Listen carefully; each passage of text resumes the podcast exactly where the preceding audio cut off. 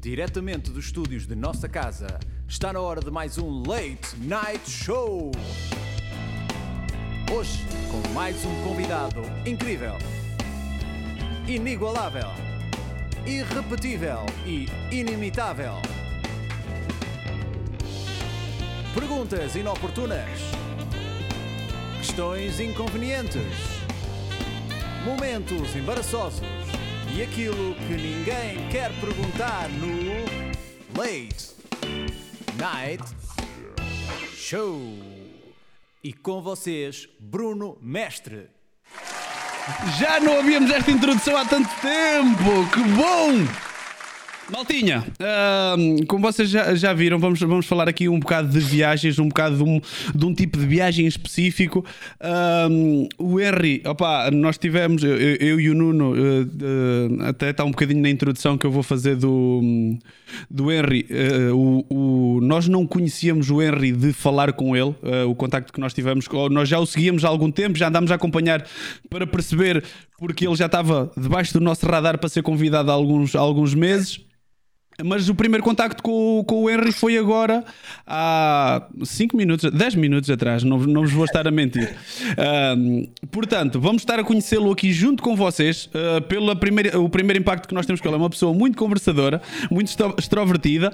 Vamos ver se isto agora, ah, perante vocês, se se mantém assim. E eu, para começar, vou começar por chamar aqui o meu companheiro de viagem que já apareceu aqui. Está como é ele! está? Está tudo bem? Como é que é? Olha, deixa-me dizer, pô, este vídeo deixa-me sempre arrepiado. É, pá, Todas, mim eu já também. vi isto pá, umas 5, 6 vezes e deixa-me sempre arrepiado. Nós já, nós já vamos dar os parabéns ao Henry, como se ele não nos estivesse a ouvir já, mas já vamos dar os parabéns ao, ao Henry por causa disto. Antes, antes de chamarmos o Henry, deixa-me dizer que é com muito gosto que te ouvi dizer que é o conteúdo que mais gostas de fazer aqui no canal. Oh, mas eu já disse isso, eu já disse isto montes de vezes, já disse isto montes de vezes. Já, Um, pá, escapou-me das outras vezes. Não, não, ah, se calhar, mas se calhar aqui mesmo no programa, se calhar nunca disse. A cena é que n- não é o conteúdo ah, alvo ah, da malta da Twitch, como tu sabes, no entanto é algo que eu nunca quis deixar para trás porque é uma coisa que me dá muito prazer. Tanto que antes de fazer o canal, tu sabes bem que nós já tínhamos um projeto parecido, nós e outra pessoa Sim, sim, sim. sim, sim. que era para tentar fazer algo parecido noutra plataforma, mas este tipo de formato é uma coisa que me dá mesmo muito gosto de fazer. Ou não fosse ter eu ainda outro podcast, não é? Ainda, ainda relacionado com um nicho muito específico de- que é o GTA. Estás a ver? Ah, mas pronto. Felizmente este canal, este canal dá-nos a liberdade para isso. Ah, é, é- é- o canal é a minha casinha. Eu faço aqui o que bem Aham. entender. Ah, e, e- isso é muito bom, dá-me liberdade para fazer isso. E pronto. Que olha, foi, muito, foi muito engraçado ver que estavas a falar e isto andava a rondar as 17, 18 pessoas. Meteste o vídeo e de repente isto foi para as 31. Portanto, eu acho que. Podemos que estar duas podemos- horas a ver o vídeo, não é? Podemos estar duas horas a ver o vídeo em loop. Opa, pronto. Ah, Vamos lá para o nosso primeiro programa feito aqui com diferença horária. pois É o é. primeiro com diferença horária, não é? Ah, Deixa-me pensar assim de forma rápida. Eu acho que, eu acho que Yeah, é. Acho que é, acho que é. N- não, o Mafra, o Mafra estava cá quando fez. O Mafra, o estava Mafra cá, o estava Mafra cá estava quando cá. fez.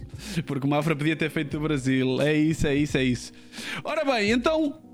Quem é que estamos cá hoje? O Henry é possivelmente o convidado mais misterioso que tivemos até hoje aqui no Late Night Show. Já tínhamos ouvido falar dele através de amigos em comum no ano passado, eh, quando apresentou um show cooking no Vagos Sensation Gourmet. Tens de me falar disto, Nuno. Que eu, eu não sou VIP como tu para ter estes convites, então eu não vi este, este show cooking. Ahm, Tornou-se uma pessoa que queríamos trazer aqui ao Late Night Show. Sabemos que o Henry é de Vagos, já fomos corrigidos que afinal não é de Vagos. sabemos que estudou Engenharia Eletrotécnica e sabemos que trabalhou durante vários anos na área para a qual estudou. Mas não sabemos o que levou a mudar para o pico. Tornou-se guia de montanha e abraçar a vida. E. Hã? Enganaste aqui. É abraçar. Tornou-se guia E de a montanha e abraçar. abraçar a vida dos Açores. Não sabemos, mas vamos tentar descobrir. Deixa-me trazer aqui e com vocês Henry Simões, que já está. Aí está o homem. Aí está o homem. Henry, Seja muito bem-vindo. Boa noite. Boa noite. Seja muito bem-vindo. Em primeiro lugar, muito obrigado por teres aceito o convite. Eu já te agradeci agora há bocadinho em, em privado, mas agora aqui tem, tem aquele impacto. Um, como, como eu te disse, nós, nós já andávamos de olho em ti nas tuas redes há, há algum tempo. Uh, o, o, que tu fazes hoje em dia é, é, é muito interessante. Uh, e este projeto que nós. Uh, agora, se calhar, foste mal escolhido, porque este projeto nós tentamos dar sempre prioridade a vaguenses, mas sendo que tu já nos corrigiste, se calhar se fosse agora já não eras O homem convidado. tem uma costela de vagos, pá. O homem tem uma costela de vagos. Estou a brincar contigo. Ou duas. Estou a brincar contigo, estou a brincar contigo. Mas nós, nós tentamos trazer aqui pessoas que têm. Uh, o, o, grande objetivo disto, eu não sei se, se o Nuno na altura te explicou quando fez o convite. O grande objetivo deste programa é trazer pessoas com um estilo de vida e com uma, uma filosofia de vida uh, diferente do comum e com uma rotina que não seja aquela das 9 às 5. Tentamos mostrar É que a vida não tem que ser isso. Que a vida tem alternativas e que há pessoas uh, bem-sucedidas, que há pessoas felizes, acima de tudo, a fazer esse tipo de vida e que é possível. Um, e pronto, tu encaixavas perfeitamente nestes carimbos todos e foste uh, o feliz contemplado para esta semana. Muito bem, muito bem. Então é assim, vamos aí desmistificar a- o coração vaguense que eu tenho, continua a bater dessa forma, porque foram muitos anos aí, muitos, muitos, muitos. Ahm, mas começando do início, eu nasci realmente na Venezuela, como grande parte de uma comunidade que vive no Conselho de Vagos. Os meus pais andaram imigrados e tudo começou aí. Os meus pais estiveram fora, na Venezuela, e eu nasci, nasci por lá.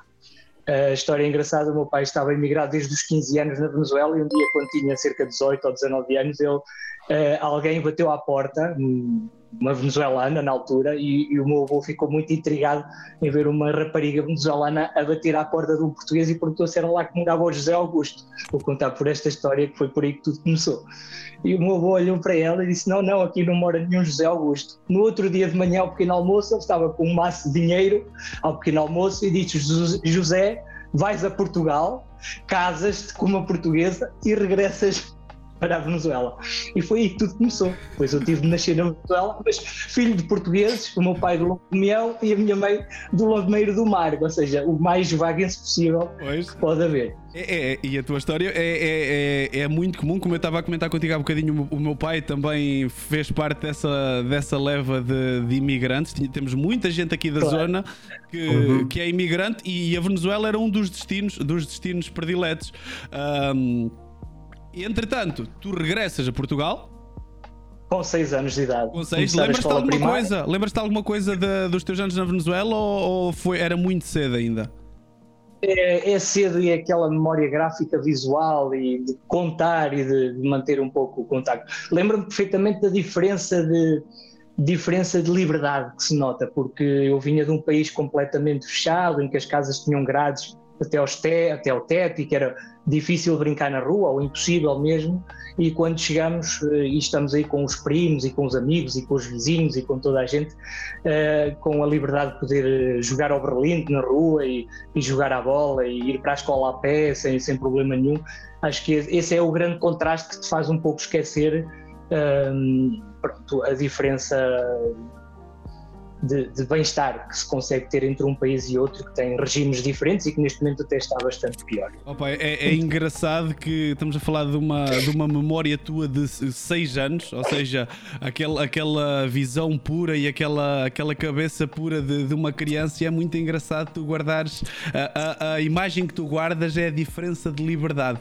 É, É verdade, é verdade. Sim, mesmo, sim, mesmo, sim. mesmo, sem, é- é engraçado. A partir daí tive, tive todo o percurso aí em vagos, desde criança, adolescente, jovem. Eh, enquanto jovem depois estudei eletrónica hum, e foi a área que me formei.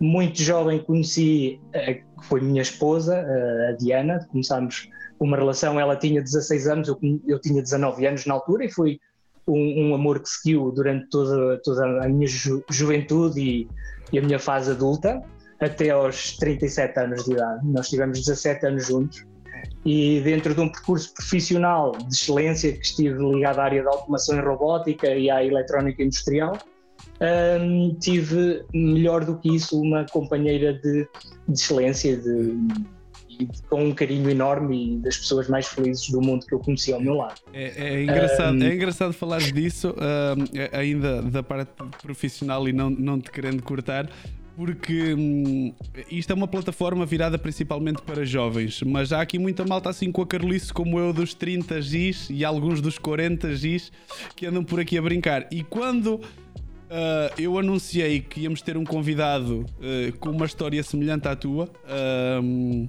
um dos meus melhores amigos aqui que eu conheci aqui com a Twitch Uh, o Renato, eu não sei se ele está por aí. É, é, assim, eu conheço pelo Nick, que é um bocado como nós nos conhecemos aqui na, nas redes sociais. Eu não, eu não, sei qual é que é o sobrenome dele, sei que ele se chama Renato. Eu, pela história, ele disse-me assim: pá, é o Henry. E eu, e eu, ah. eu disse sim, como é que tu adivinhaste? Porque ele trabalhou contigo e posso dar o, o, carimbo de que tudo o que tu estás a dizer é, é verdade, porque ele falou muito bem de ti. Ele trabalha na tua área também, ele é de Coimbra. Pá, depois posso-te passar o, o, o, nome completo, sei, agora sei, não me vou lembrar. Carvalho, Carvalho, Carvalho. Renato não. Carvalho, muito provavelmente. Muito provavelmente. É, muito também, provavelmente também. Renato Carvalho. Mas, mas pronto. Sim, sim. E, e, tu, tu fizeste este percurso todo cá ainda, certo?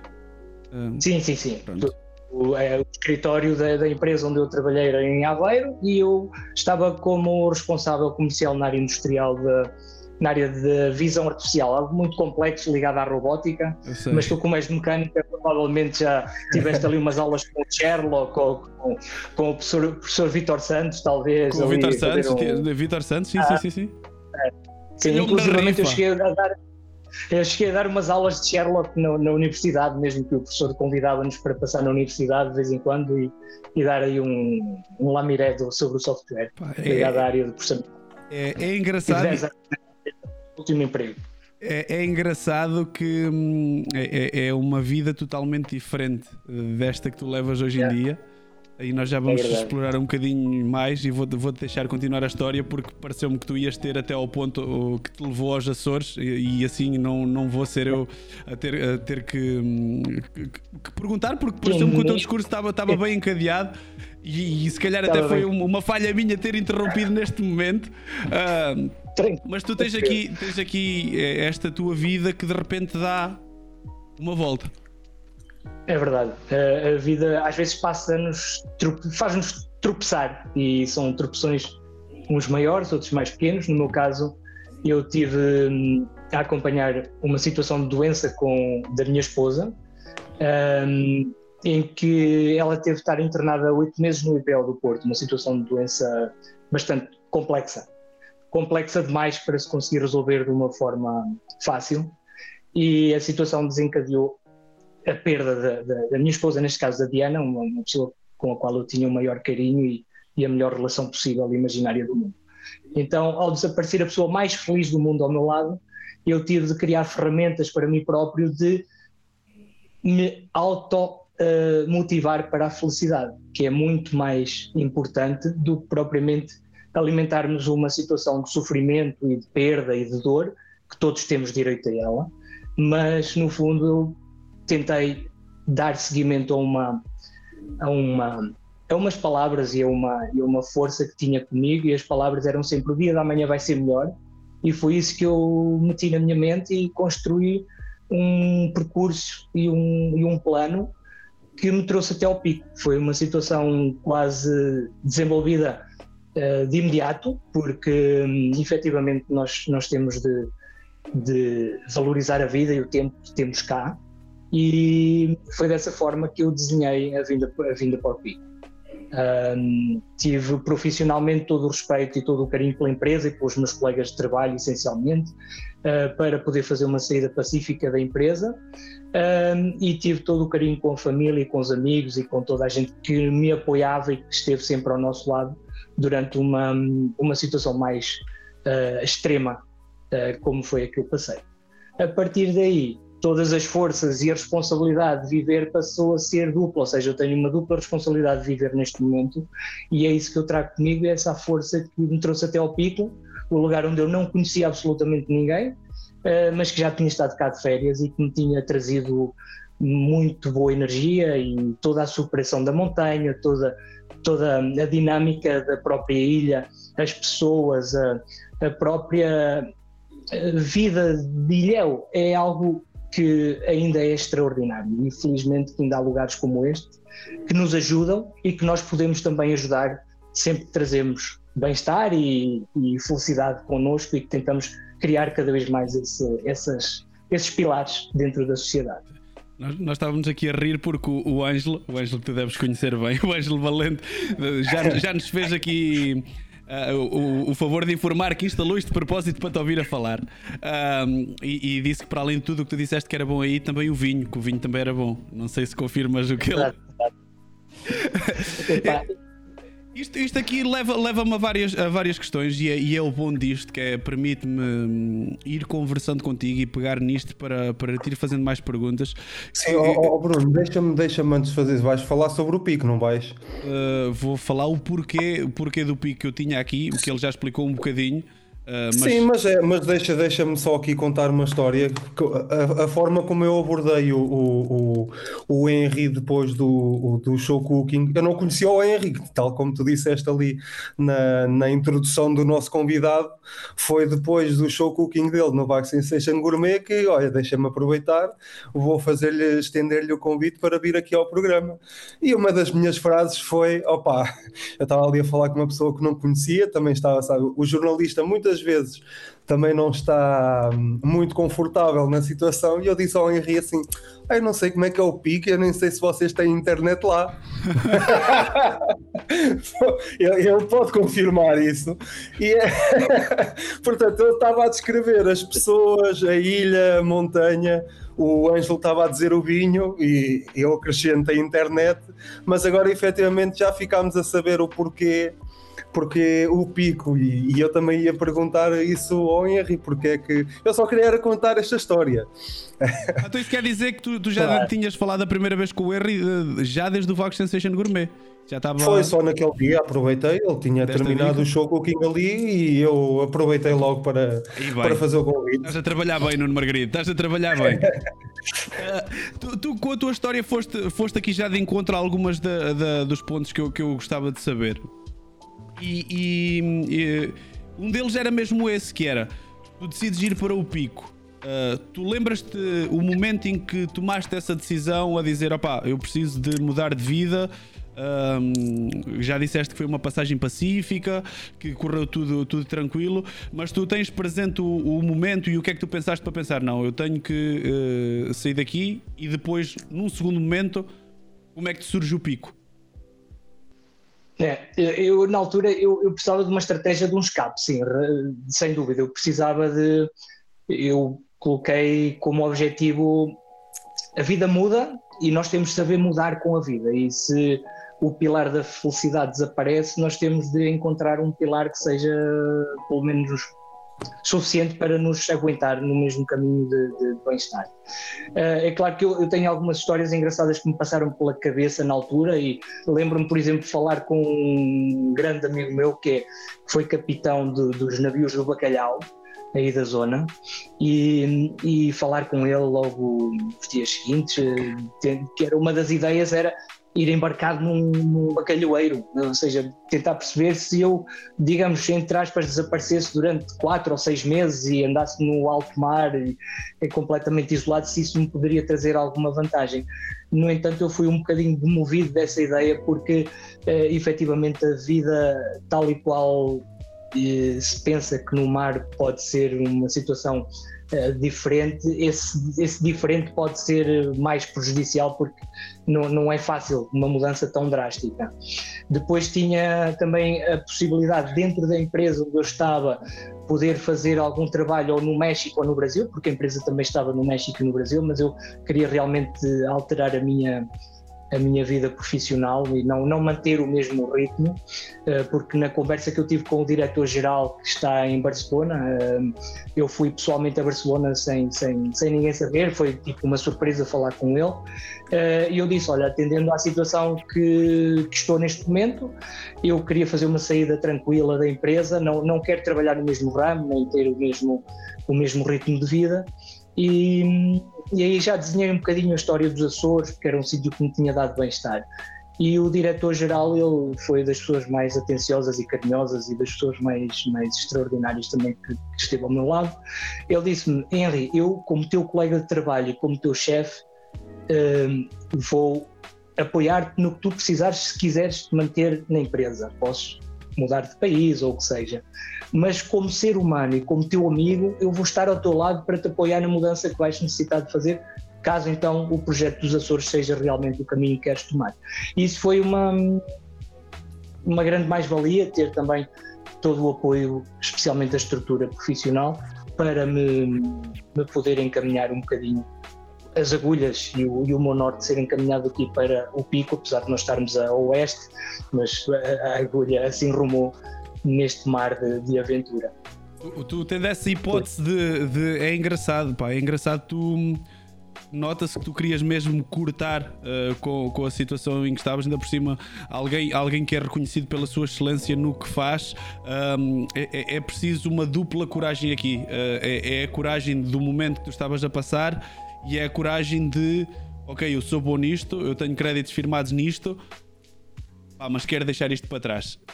Um, tu, quando traças a tua ida para o pico, o teu objetivo era mais esse escape e, e quereres uh, acalmar e mudar um bocado a tua vida, ou já havia esta ideia de criares algo no pico que pudesse ser a, o, o, futuro da tua, da tua vida profissional que te trouxe aqui hoje?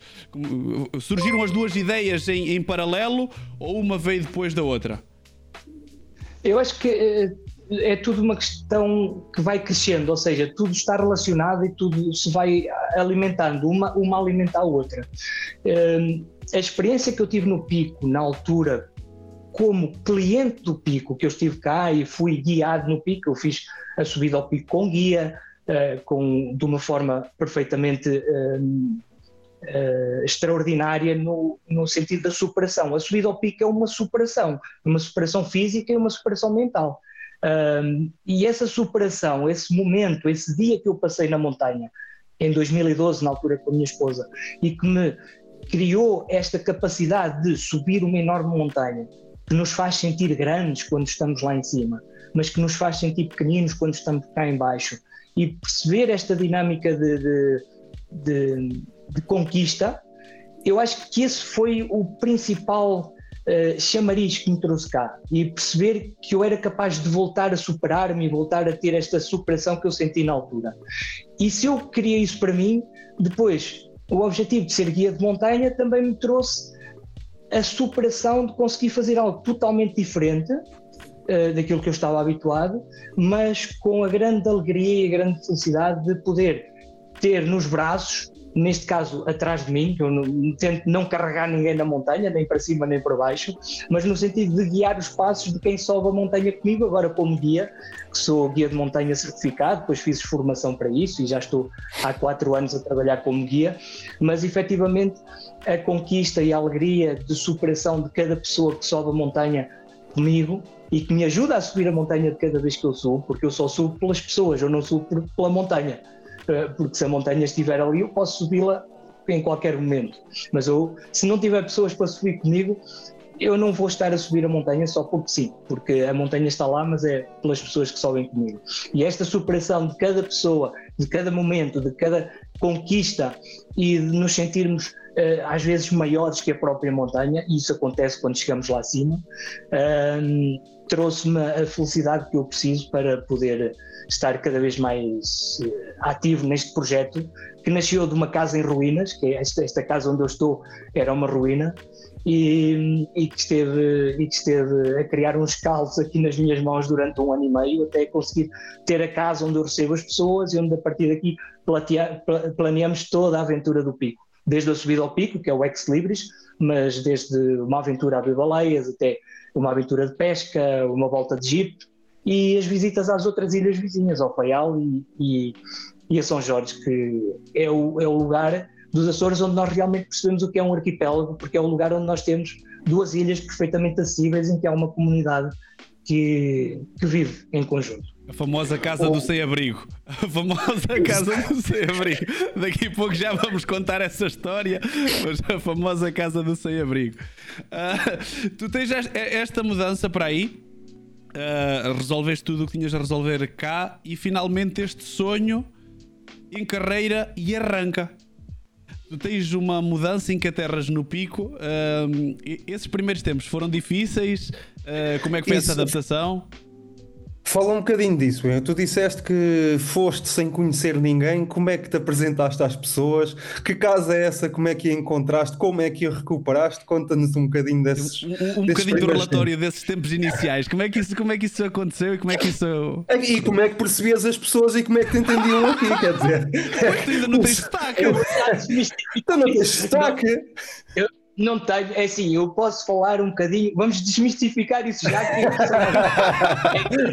isso é uma guerra entre São Miguel e, e, as Ilhas de Baixo, que a gente chama Ilhas de Baixo, mas um, São Miguel realmente tem um sotaque muito complicado e que falam assim, é difícil okay. de contam das palavras e fecham um bocadinho a boca, ainda se percebe bem o que eles dizem, mas eu não vou estar falando muito assim. Portanto, os Miguel falam dessa forma. Nós aqui no Pico, a gente pode falar um bocado mais a cantar e falar assim. É claro que eu agora estou falando convosco, mas não falo tanto a Pico, porque se eu estiver a falar com Vaguel, a gente não fala tanto aqui a Pico. Mas se vocês me virem aqui a falar com os picarotos, vocês vão ver que eu falo mais a cantar e a gente vai se divertindo um bocado mais no falar desta gente. É verdade. bom. É bom, é bom. E agora? É, mas há essa questão de, de, realmente São Miguel é um sítio onde se fala é, um pouco mais fechado, um pouco mais é, açoriano no sentido do, do dialeto da coisa. As outras ilhas estão mais equilibradas na, na forma como se comunica.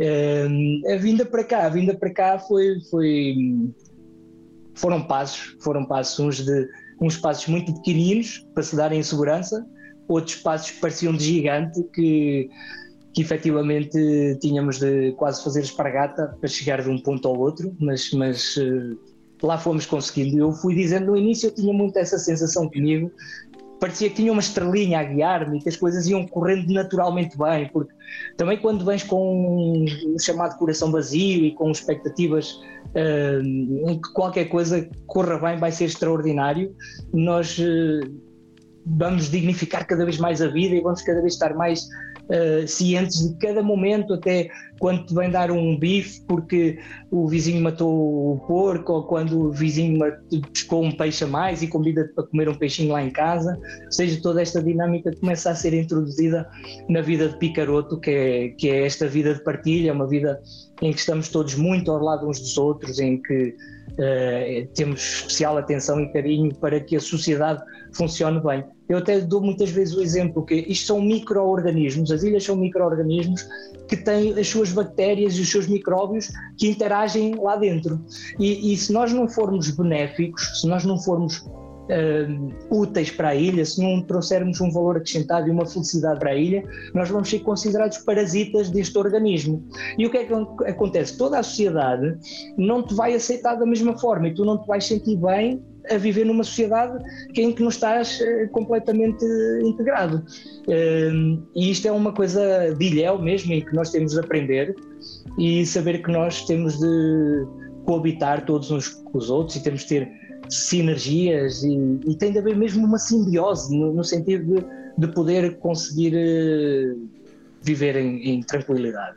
E foi isso que eu fui descobrir aqui na ilha. E, e, e, já estou a ver que foste, que foste muito bem recebido.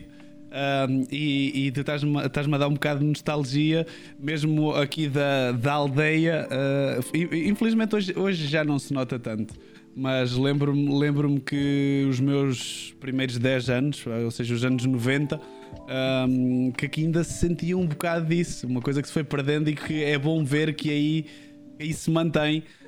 Um, e, e, de certeza que isso ajudou na tua, na tua integração, certo? Eh, claro, claro. isso é, foi uma enorme vantagem e, e era isso que eu me recordava de, do, do ano em que estive cá de férias, em e foi exatamente essa sensação que eu, que eu fui encontrar. Eu, eu conto-vos uma história quando eu estive cá de férias, foi muito engraçado. Fiquei num, num lugarinho muito pequenino, onde estava a acontecer uma festinha da aldeia, mas é uma festinha, uma coisa mesmo pequenininha, assim, tradicional, típica.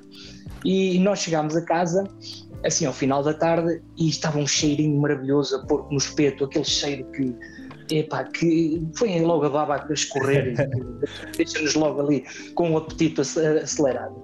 E, e a Diana, a minha esposa, diz-me na altura assim: Olha, vai ver onde é que está o porco no espeto, compra lá três ou quatro sandes e nós já fazemos aqui o lanche jantarado em casa. E eu saí de casa, tiqui, tiqui, tiqui, cheirando, cheirando, cheirando, e cheguei ao porco no espeto.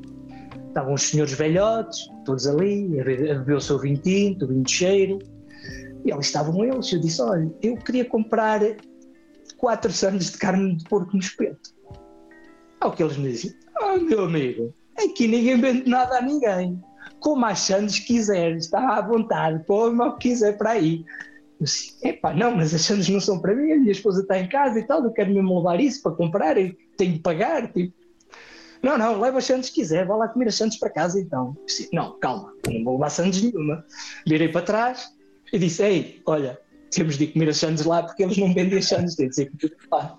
E nós lá trouxemos umas bebidas do frigorífico tínhamos na, no frigorífico na altura e lá estivemos. Levámos as sandes, uh, tivemos a comer as sandes, levámos as bebidas e tivemos ali duas horas a conversar com os homens, a contar as suas histórias e, e tal, e que só tinham saído do pico para ir, para ir ao hospital e outros só tinham saído do pico para ir à guerra, ou seja, aquela história de que o pico é que é o Pico é o centro do mundo e o que está lá fora é só ou para sair para ir ao hospital, porque não há hospital no Pico, ou então para sair na altura os mais velhotes que foram para a guerra, para o ultramar. Então tu percebes que isto é uma dinâmica que diz assim, não, mas isto é um mundo totalmente paralelo que nós não, não, não encontramos em nenhum outro lado de outra forma. Isto é, são essas histórias e essas particularidades que me trouxeram e que, essas memórias que ficam e, e que se recordam para sempre. Isto foi há 10 anos atrás e eu continuo exatamente com isto presente da mesma forma. É, é, é engraçado, pá. é engraçado um desconhecido que está aí de passagem e ser recebido como alguém de casa, alguém da terra. É acredito, acredito e percebo que isso tenha sido uh, um dos fatores que te puxou para aí e que te deu esse, esse conforto. Um, e é bom ver que agora. Tu já estás aí há quantos anos, Henry? Desculpa. Uh, seis, quase seis, falta um mês para fazer seis anos. E agora, ah, seis anos e agora tu estás aí e podes viver isso de perto e, e, e hoje é, és tu a pessoa que recebe. Não é, é isso, eu agora sou o velhinho do porco de espeto, estás a ver no meio... antes, antes de começarmos a entrar aqui pela, pela tua up to pico, uh, há aqui alguns conceitos que nós temos que perceber. Porque entretanto começa a surgir este, este projeto, a Up to Pico, que vamos querer desenvolver um bocadinho. E nós vemos sempre tu a falares muito do slow travel e do guia de montanha. Explica-nos um bocadinho o que é que é este conceito do slow travel e, e o que é que faz efetivamente um guia de montanha. Muito bem, então é assim. O, o, conceito de slow travel passa muito por nós, eh, quando vamos a um lugar, eh, não termos a ansiedade de ver o lugar. Então, inverter o ver para o viver, ou seja, é muito mais importante viver o lugar do que estar a ver a fazer checkpoints e a dizer, não, eu tenho esta lista de, de coisas que quero ver e fazer, e, e estar, eh, às vezes, Uh, prisioneiro de uma lista, ou prisioneiro de objetivos, ou daquela foto que tem de ser daqui, naquele sítio, daquela maneira. E é isso que eu tento proporcionar às pessoas, tento proporcionar férias vivas, férias vividas, férias numa casa em que é das pessoas enquanto elas cá estão, com um guia de ilha, com um guia que está perfeitamente adequado a, a desacelerar as pessoas. Essencialmente o que eu gosto de fazer é desacelerar as pessoas, é, é colocar um trabalho. Eu acho que consigo, eu acho que tenho tido aí coisas engraçadas. Olha, conta a primeira história em que eu percebi perfeitamente isto. Uh, recebi um casal com uma amiga que estavam a viajar, três pessoas, e chegaram ao aeroporto. Desde o momento que chegam ao aeroporto, normalmente o acompanhamento é, é total. Então fomos uh, almoçar logo a seguir, porque já era horas disso. E uma das pessoas abre uma folha de, em branco e cria uma tabela em Excel como se fossem umas linhas horizontais e verticais e colocou segunda, terça, quarta, quinta, sexta, sábado e depois manhã, tarde, noite. ok? E depois disse-me assim: Oh Henry, hum, vamos lá planear a semana, o que é que vamos fazer? e eu fiquei assim um bocado intrigado com a situação e disse: Mas fazer tipo de quê? Não, não, o que é que vamos fazer em cada um dos sítios e tal, e dias e tal. E assim, ah, bem, então olha, segunda-feira de manhã pões isto, e à tarde metes isto e à noite vai ser isto. E depois na terça-feira vai ser aquilo, e depois à tarde aquilo, e outra coisa à noite. E assim sucessivamente, quarta e quinta e sexta, e fizemos um Excel de férias, tipo como se aquilo fosse a Bíblia das férias, não é? Um, as férias passaram-se, a semana correu, e no final da semana eu perguntei assim: Olha, ainda tens aquela folha que nós fizemos no primeiro dia? E ela foi buscar a folha e abriu a folha e eu perguntei o que é que foi feito do que está aí e nos dias que estão aí? Porque é claro que há coisas que nós acabamos de fazer, sim, não é? Sim, sim. E ela olhou para o plano e disse: Pois nada disto foi feito. e, e, na realidade é isso: é, é, o slow travel passa, por exemplo, por este exemplo de, de nós estarmos uh, a viver a ilha, um, a pegar de manhã, por exemplo, hoje à noite. Eu olho lá para fora eu não sei o que é que vou fazer amanhã. Não sei, porque o dia da manhã, especialmente agora com o tempo mais instável, eh, traz-nos sempre surpresas. Então, o que eu digo às pessoas é: antes de tomar um pequeno almoço, nós vamos todos lá fora e olhamos para a direita da ilha, para a direita daqui do sítio onde eu estou, e vemos como é que está o tempo à ponta da ilha.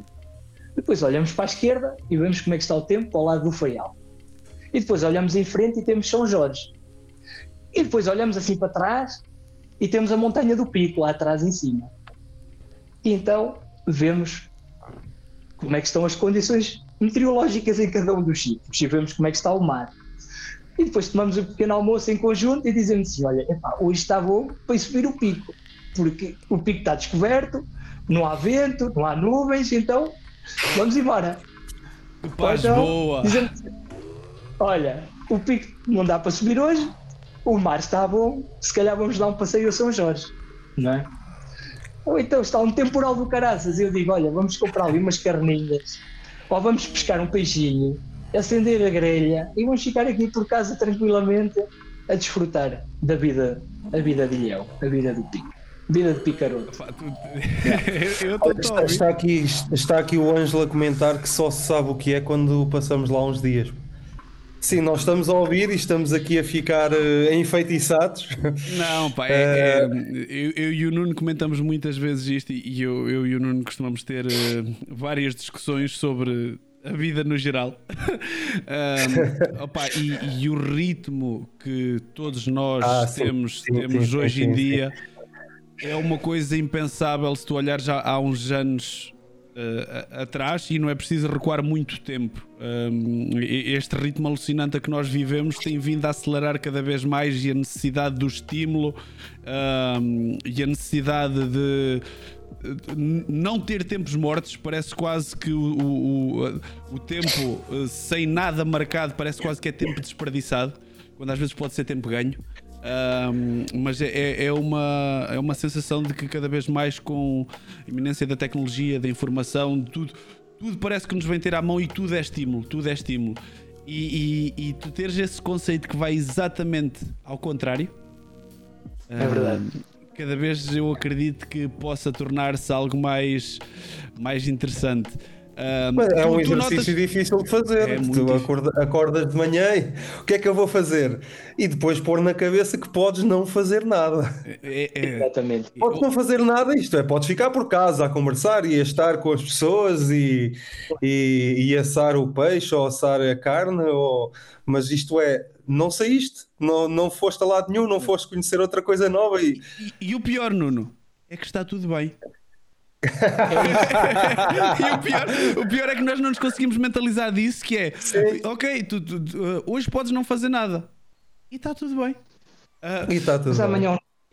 Tu, tu, notas, tu notas que, que com, com este ritmo alucinante, provavelmente tu estás aí há seis anos, se calhar uh, há seis anos já começávamos a, a, já, se calhar já era assim um ritmo mais acelerado, tu próprio tinhas um ritmo de vida muito acelerado.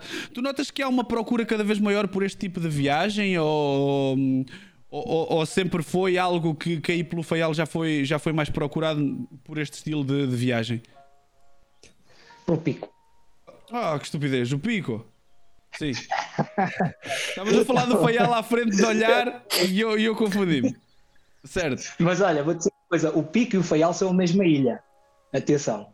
Geologicamente falando. isto aqui um- Há alguma ligação? a- a Ah, quando Moisés vem cá, ele abre o mar e nós.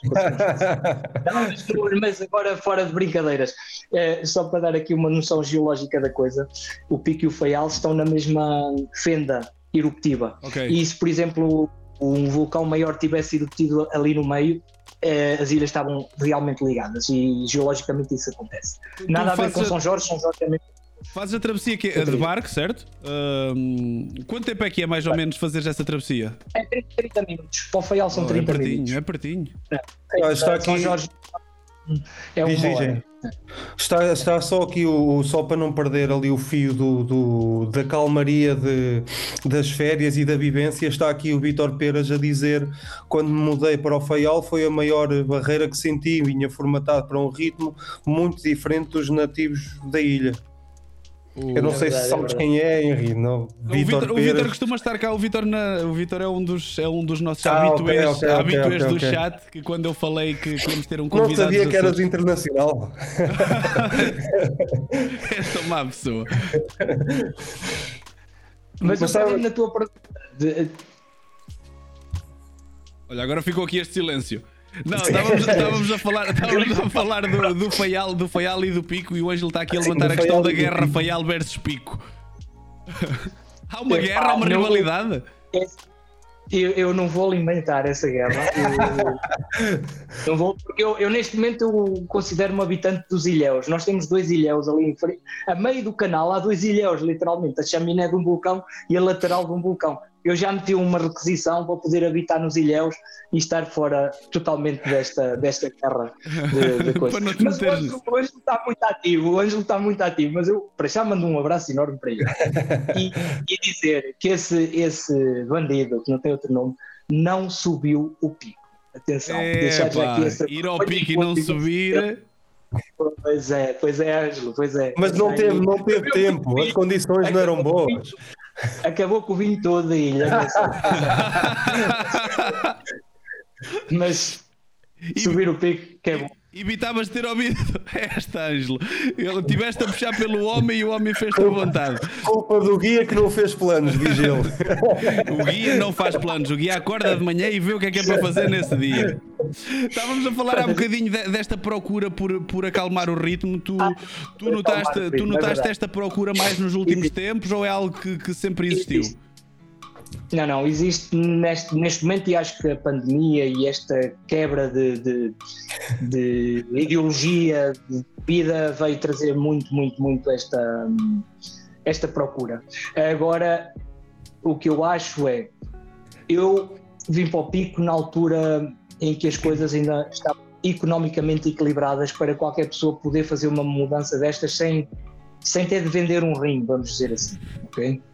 E neste momento a situação está completamente desequilibrada. Os custos de construção estão elevados, a capacidade de encontrar uma casa, um lugar para reconstruir, eh, mudou muito o paradigma e pronto, vamos ver, isto é a lei do mercado a funcionar e esperamos que as pessoas que querem realmente e que po- podem fazer esta mudança que continuem a estar eh, capacitadas de, de dar esse passo nas ilhas dos Açores, especialmente porque temos muitas ilhas e muita, muito território ainda para explorar e, e estamos a perder população e seria bom que, que começássemos a olhar para as ilhas como um bom refúgio e como uma, uma, uma boa escapatória muitas vezes para o stress que se vive aí no, no dia a dia. Tu, tu que tiveste aí, que tiveste aí eh, 10 anos, há 10 anos e, e que estás agora aí noutro papel, mas que estás tu a proporcionar a viagem que talvez foste à procura há 10 anos, que, que grandes diferenças é que tu notas na- no pico e em quem procura o pico para, para a viagem da primeira vez que tu foste aí e, e hoje em dia? Eu acho que desde sempre os Açores foram um turismo de, de aventura e de natureza, ou seja, um turismo essencialmente para quem gosta de caminhadas, para quem gosta de desafios, para quem hum, está ligado ao mar, muito ligado ao mar também. O, o mergulho sempre foi muito apetecível também por aqui. Um, com o desenvolvimento da ilha e com o aparecimento de projetos mais diferenciados, nós temos aqui situações criadas mesmo de turismo de luxo já, em alguns pontos muito particulares. Tem trazido também outro tipo de, de referência e outro tipo de clientes para os Açores. E, e o Pico começa a notar isso também, porque há projetos, algumas cooperativas vinícolas eh, têm projetos de, de, alto nível, alguns restaurantes de alto nível também têm surgido e isso mudou um bocadinho o tipo de turista que se vai misturando com o turismo de natureza. O, o mesmo se nota também na montanha, ou seja, a montanha tem tido recordes uh, nos últimos anos, ou seja, em 2019, antes da pandemia, tinham mais ou menos 20 mil pessoas subido, tinham chegado às 20 mil pessoas de subidas num ano. Uh, depois entraram nos anos de pandemia, mas o ano passado já uh, passou para 21 mil, já se conseguiu mais ou menos estabelecer o mesmo número. E este uhum. ano, no final de setembro, já íamos com 23 mil e tal, já tinham passado as 23 mil pessoas. Ou seja, é muito possível que cheguem perto das 25 mil pessoas a subir o pico, que é realmente. Uh, o principal motivo que traz as pessoas à Ilha do Pico. Não é o único neste momento, porque efetivamente com o desenvolvimento das vinhas como património da Unesco, o surgimento de novas uh, adegas, uh, alguns restaurantes, por exemplo, temos um excelente restaurante de sushi que trabalha só com peixe local e só com técnicas de sushi uh, específicas, então trabalha com peixe do dia local e, e sempre um, da mais elevada frescura que se pode encontrar. Alguns detalhes assim diferenciados de, de, de restauração e de alojamento têm-se encontrado que traz realmente outro tipo de, de clientes. Sim. Uh, epá, isso, isso levanta-me sentimentos mistos aqui, que é é ótimo ver que há mais gente a procurar o pico, é ótimo ver um, isso a crescer e mais gente a conhecer essa pequena maravilha que é o pico. No entanto, tu não achas que este excesso de pessoas pode uh, alterar um bocado o paradigma daquilo pelo qual o pico é conhecido pela calma, pela natureza, pela tranquilidade? Não, não te assusta um bocado esta esta afluência de gente? Nós, nós estamos a trabalhar eh, como um elemento travão em alguns pontos. Por exemplo, eu sou associado de, da Associação de Guias de Montanha dos Açores, da AGMA, e, por exemplo, é uma das situações que nós temos sempre em cima da mesa a preservação do trilho, a manutenção, a sensibilização das pessoas que trabalham uh, na montanha, uh, e dos clientes e das pessoas que sobem o pico, por exemplo. Existem limites, existem regras específicas para a subida da montanha, existe um limite diário e um limite simultâneo na montanha, um, e isto são tudo uh, travões que nos vão trazendo um pouco o, o, arrastar do desenvolvimento mais lento, ok? Uh, é claro que há sempre aqui um, uma balança entre o que os empresários querem e o que a ilha e a montanha suporta, mas eu acho que hoje em dia já há cada vez mais sensibilização e nós trabalhamos todos nesse sentido de conseguir, pelo menos, manter essa, essa, essa calma no crescimento da carga da montanha, que consequentemente faz a carga da ilha. Uh, por outro lado, também os projetos de turismo de grandes hotéis não existem, existem sempre muito mais a nível de alojamento local, de casas pequenas, casas que são requalificadas e reconstruídas, vão surgindo alguns projetos diferenciados, mas que fazem parte do crescimento, mas essencialmente trabalha-se muito nesse sentido. E outro exemplo também da sustentabilidade e do travão que existe é, eh, pode-se dar no, no whale watching, na parte da saída para as baleias, as licenças para fazer o whale watching estão completamente limitadas e fechadas e não há mais licenças novas desde há muitos anos. Ou seja, aquilo que foi atribuído está atribuído e as empresas só trabalham com essas licenças e não há expectativas de abrir mais licenças para não criar mais cargas no mar, mais, mais hum, força de, de, de, perturbação da natureza, porque nós aqui saímos e estamos em natureza completamente livre e temos, temos de preservar isso também dessa forma. Ou seja, há alguns detalhes que hoje em dia com a consciência que existe eh, social, económica e e, e ambiental trazem-nos um bocadinho este, esta apetência para manter o equilíbrio das coisas. Ah, é eu, bom, eu, pelo é- menos, quero acreditar nisso. É bom, é bom ver que isso não está a ser esquecido, porque e- e- efetivamente é, tem- temos visto cada vez mais as cidades e as capitais europeias e, e os grandes centros ah, a perderem um bocado muitas vezes daquilo que os faz serem característicos e, e daquilo que os começa a chamar ahm, e de repente a tornarem-se tão turísticos que quase que perdem a identidade. Ahm, e, e era uma pena vermos isso acontecer ah, numa coisa que, era, que é conhecida num, num sítio tão especial que é conhecido exatamente pelo, pela sua ahm, pela sua parte única e por ser, por ser o que é. E, e- e tu estavas a falar desses números e isso chamou-me logo o trigger porque nós vemos as grandes capitais. Ah, Não é preciso ir longe, a nossa própria Lisboa. ahm, e, e está a acontecer um pouco por toda a Europa e, e- e era bom, era bom que, isso, que isso não acontecesse aí e felizmente que, que isso está a ser hum, cuidado. Entretanto, surge daqui este teu up to pico, este teu bebê. hum, em que fase da tua vida é que te aparece esta ideia? O que é que tu, quando, é que, quando é que tu, eh, desde que chegaste à ilha até te lançares neste projeto do Up to Peak e porquê o fazer este projeto? Como é que aparece o Up to Peak aqui na, na, na tua vida? Foi exatamente essa mudança e foi a partir daí que eu comecei a desenhar. Ou seja, eu quando escolhi a casa e quando procurei esta casa onde estou agora, Já tinhas hum, ideia? eu tentei. Eu tinha já a ideia de, de receber pessoas cá em casa e a casa foi desenhada por mim. Na altura, hum, eh, tenho dois quartos completos para receber pessoas com casa de banho privada, com todas as condições perfeitas e não quero mais do que isso, ou seja, de receber quatro, entre 4 a 6 pessoas é o ideal, porque são as pessoas que cabem dentro dos braços, ou seja, são as pessoas que eu consigo abraçar.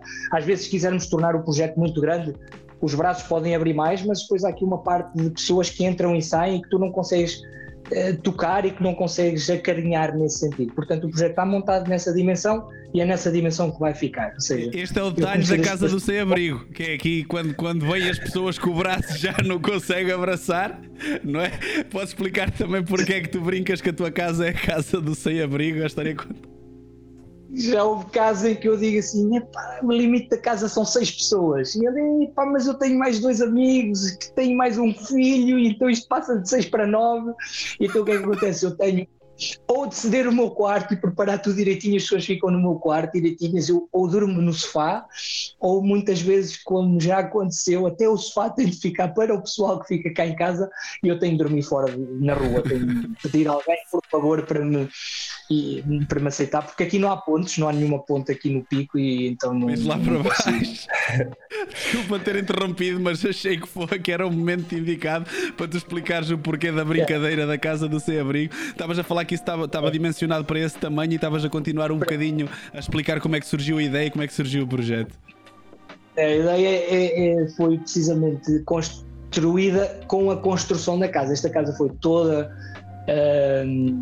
remodelada no interior. Eu mantive as quatro paredes de pedra, que isto aqui é tudo feito em pedra vulcânica. Nós, a pedra vulcânica é o elemento essencial à vida no pico e da pedra se faz tudo. Da pedra se faz vinho, da pedra se fazem casas, das pedra, da pedra se fazem muros, ou seja, tudo uh, funciona à volta da, da pedra vulcânica preta, dura e negra e forte que nos torna fortes. Ou seja, nós só conseguimos viver numa ilha como esta se realmente formos duros e fortes e, e firmes como, como estas pedras. E esta ca- casa assim se manteve. Ou seja, eu destruí o interior inteiro. Tal e qual eu estava destruído no meu interior, e esta casa voltou a ser lar e eu voltei a ter alma. Ou seja, houve aqui um processo durante um ano e meio foi a minha própria reconstrução par, a par com esta casa. Eu reconstruí, eh, mas eh, fisicamente a casa, mas emocionalmente estava-me a reconstruir a mim, porque a cabeça ocupada não ocupa bicho, já, já se diz isto há muito tempo e a muitos lados. Então, isto foi uma forma de eu manter aqui o meu foco e ter um objetivo. A casa cresceu, o projeto cresceu, entretanto, consegui tirar a formação de guia de montanha, que é uma formação que me dá certificação Uh, dura mais ou menos quatro meses para poder ter este, este diploma, que é um diploma profissional que nos permite trabalhar uh, certificado na montanha. E a partir daí comecei a receber pessoas uh, de uma forma mais profissional. Na altura em que eu estive a reconstruir a casa, eu tinha uma casa de aluguer onde morava e em que comecei a fazer couchsurfing. Não sei se conhecem o conceito, sim. mas é aquele conceito Sim. Sim, sim. gratuitamente em casa e tudo mais. Então recebi muita gente em Couchsurfing nessa altura, só pela experiência de, de perceber o que é realmente criar este conceito de receber pessoas na tua própria casa e de viver com pessoas estranhas ou não estranhas na, na, na tua vida. E, e pronto, e, e, criar estes laços de, de bem-estar aqui na ilha da, da, forma como eu fui crescendo e fui, fui dinamizando todo, todo o projeto a partir daí. Depois surgiu a pesca, depois surgiram as baleias, depois o Lost in Peak, depois as idas ao Faial e a partir daí tudo, tudo se condensou para conseguir ter um, um projeto mais abrangente possível e mais diversificado. As pessoas, se quiserem vir até aos Açores e ficar no pico e a partir daí, por exemplo, ter 10 dias de férias, facilmente há programa para podermos estar aí 10 dias a, a usufruir da natureza no seu estado puro. Tu, tu... Mas fala-nos fala um bocadinho dessas, dessas experiências que tu, entretanto, foram surgindo. Já, já falaste no whale watching, já falaste. Lost, uh, Lost o Ângelo há bocado estava a falar nas vindimas, não sei se isso também está integrado ou não, mas que, que experiências é que, entretanto, foram surgindo aí no projeto do, do, da Pico? Yeah. Um, alguns, alguns desafios que eu tenho colocado aqui na ilha, diferenciados, um, um deles é o Lost in Pico, que é, vou falar dele porque eu quero dar um bocadinho mais de força até esse projeto, até no próximo ano, que é a ideia de, é, é uma atividade em que nós queremos fazer logo no início, mal as pessoas chegam à ilha, então a ideia é sair de casa com os olhos vendados e levá-los para o meio da montanha, da montanha não é para o, para o topo do pico, é para o meio da serra, a gente chama serra a zona mais do planalto da ilha. E as pessoas são abandonadas literalmente num certo ponto e só vão ter uma bússola na sua mão e um determinado rumo com determinados objetivos. Mas abandonadas sozinhas, tu não estás com elas? Tu estás a controlar? Tu estás... Eu, eu, é assim, isso há muitos detalhes eh, que não interessa revelar, porque. Ok, ok. A, a ideia é uma bússola, um guião e um objetivo final, que é onde eu vou estar à espera das pessoas, passado três horas. Então, a ideia é as pessoas orientarem-se numa ilha em que não, nunca estiveram e que não conhecem toda a geografia e todos os detalhes, não conhecem os cones vulcânicos e os montes eh, envolvidos e vamos ver se, se chegam ao final e o objetivo é exatamente esse, é chegar, é chegar ao final. É tipo, tipo um, um Ainda ninguém... room, mas Ainda ninguém se perdeu. Não, não, não. Pronto, então. Realmente não, porque nós, nós temos 160 cavidades vulcânicas aqui no pico. E essas cavidades vulcânicas também nos servem de, de auxílio muitas vezes quando nós queremos fazer desaparecer alguma coisa, não é? E, então, ou seja, não, não há aqui forma de, de, pronto, de das coisas. Ou desaparecem mesmo desaparecem. Pronto, olha, olha, que bela, olha que belo cartão de visita. Olha, vocês vêm para aqui, eu vendo-vos os olhos e deixo-vos no meio de uma montanha que vocês não conhecem e olha, desenrasquem-se. Por acaso sim, Harry, acho que é um bom marketing que tu estás a fazer. que é dizer, venham para aqui que eu vou-vos deixar no meio do mato. Estou a brincar, opa, porque eh, eu tenho a minha costelazinha, uh, eu fui escoteiro 10 anos e, e, essa parte da orientação e do, e do campo uh, para, mim, para mim traz sempre as saídas de mato, uh, trazem-me sempre alguma nostalgia. E, e, é um tipo de atividades que eu, que eu gosto bastante e acho que é, que é chamativo. Mas depois tu tens aqui outras coisas que foste referindo. Tens a parte das baleias, do whale watching, a, parte da pesca. Neste momento isso faz tudo parte do leque de oferta de que tu, que tu costumas uh, fazer com a Up Exatamente, exatamente tudo, tudo, tudo integrado, um, dependendo depois das expectativas, das idades, das pessoas, de, porque assim, nem toda a gente vem para subir o pico, há muitas outras coisas que se podem fazer. Uh, por exemplo, voltando a referir o Ângelo, veio para aqui só para provar todas as adegas, todos os vinhos, os adegas, e, e vinho de cheiro, o, a névoa, ou seja, tudo isto, pronto. Mas isto vocês podem convidar o Ângelo um dia para fazer um programa só sobre os vinhos do pico, porque eu acho que em três dias no pico, conseguiu se especializar mais do que eu em seis anos. um especialista. Nós até temos, temos aí um, um, um, convidado para trazer, se calhar substituímos, porque é um, um sommelier. Corrige-me se estou a dizer, se estou a dizer mal. Uh, Estamos, é, é, se calhar vamos substituir e vamos trazer o Ângelo em vez, em vez de trazer o nome que temos, que temos programado. Opa, eu, eu, eu vou-te confessar. Diz, diz, diz. Eu faria um, um, um questionário, fazes aí uma sondagem à malta e metes os dois e vais ver. Eu, eu, eu vou-te vou -te, vou -te confessar que tenho um fascínio um bocado pelo whale watching e, e, e um, os Açores são um bocado conhecidos também por isso. Uh, tu, tu recordas da primeira vez que fizeste? Um, são, são, é, uh, foi aí também? A primeira vez ainda foi espetacular, foi, foi extraordinário. Recordo como se fosse hoje. Aliás, sou amigo, neste momento, muito amigo, das pessoas que me levaram a fazer o whale watching na altura. Ou seja, conheço o mestre da embarcação, conheço a empresa, trabalho com eles, é, é uma empresa parceira da, da Tupico e, e eu inclusivamente muitas vezes vou como guia no barco e vou, vou ali bem, bem ligado a toda, a toda, toda a dinâmica. Um, São um animal que mete é respeito que. Mete respeito. E, e, e, e que nós respeitamos também. Ou seja, ele mete, mas nós temos de ter exatamente esse respeito mútuo para, para não perturbar a natureza e a, e a forma como estamos no mar com eles. Neste momento, além das baleias, começaram a aparecer também aqui pelo pico os tubarões-baleia, que são oh. animais extraordinários também. Uh, isto também, uh, feliz ou infelizmente, esta história dos tubarões-baleia pode nos trazer um pouco para as alterações, das, para, para as alterações climáticas, porque efetivamente as águas e as correntes estão a ficar mais quentes e eles também vêm um bocadinho também por arrasto, provavelmente nesse sentido. Ou seja, isto são situações muito teóricas, mas que, que podem estar relacionadas. Aquela questão de quem está de fora, já, já tiveste alguma história assim mais, uh, mais chata no, numa, numa dessas viagens do whale watching ou, ou nunca houve assim nenhum susto? Não, não, não, só coisas boas e efetivamente é assim.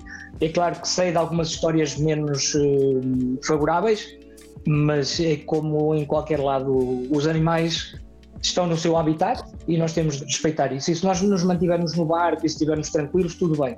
Há algumas atividades mais extremas que são praticadas, como por exemplo mergulho com tubarões e natação com golfinhos também, mas são atividades mais.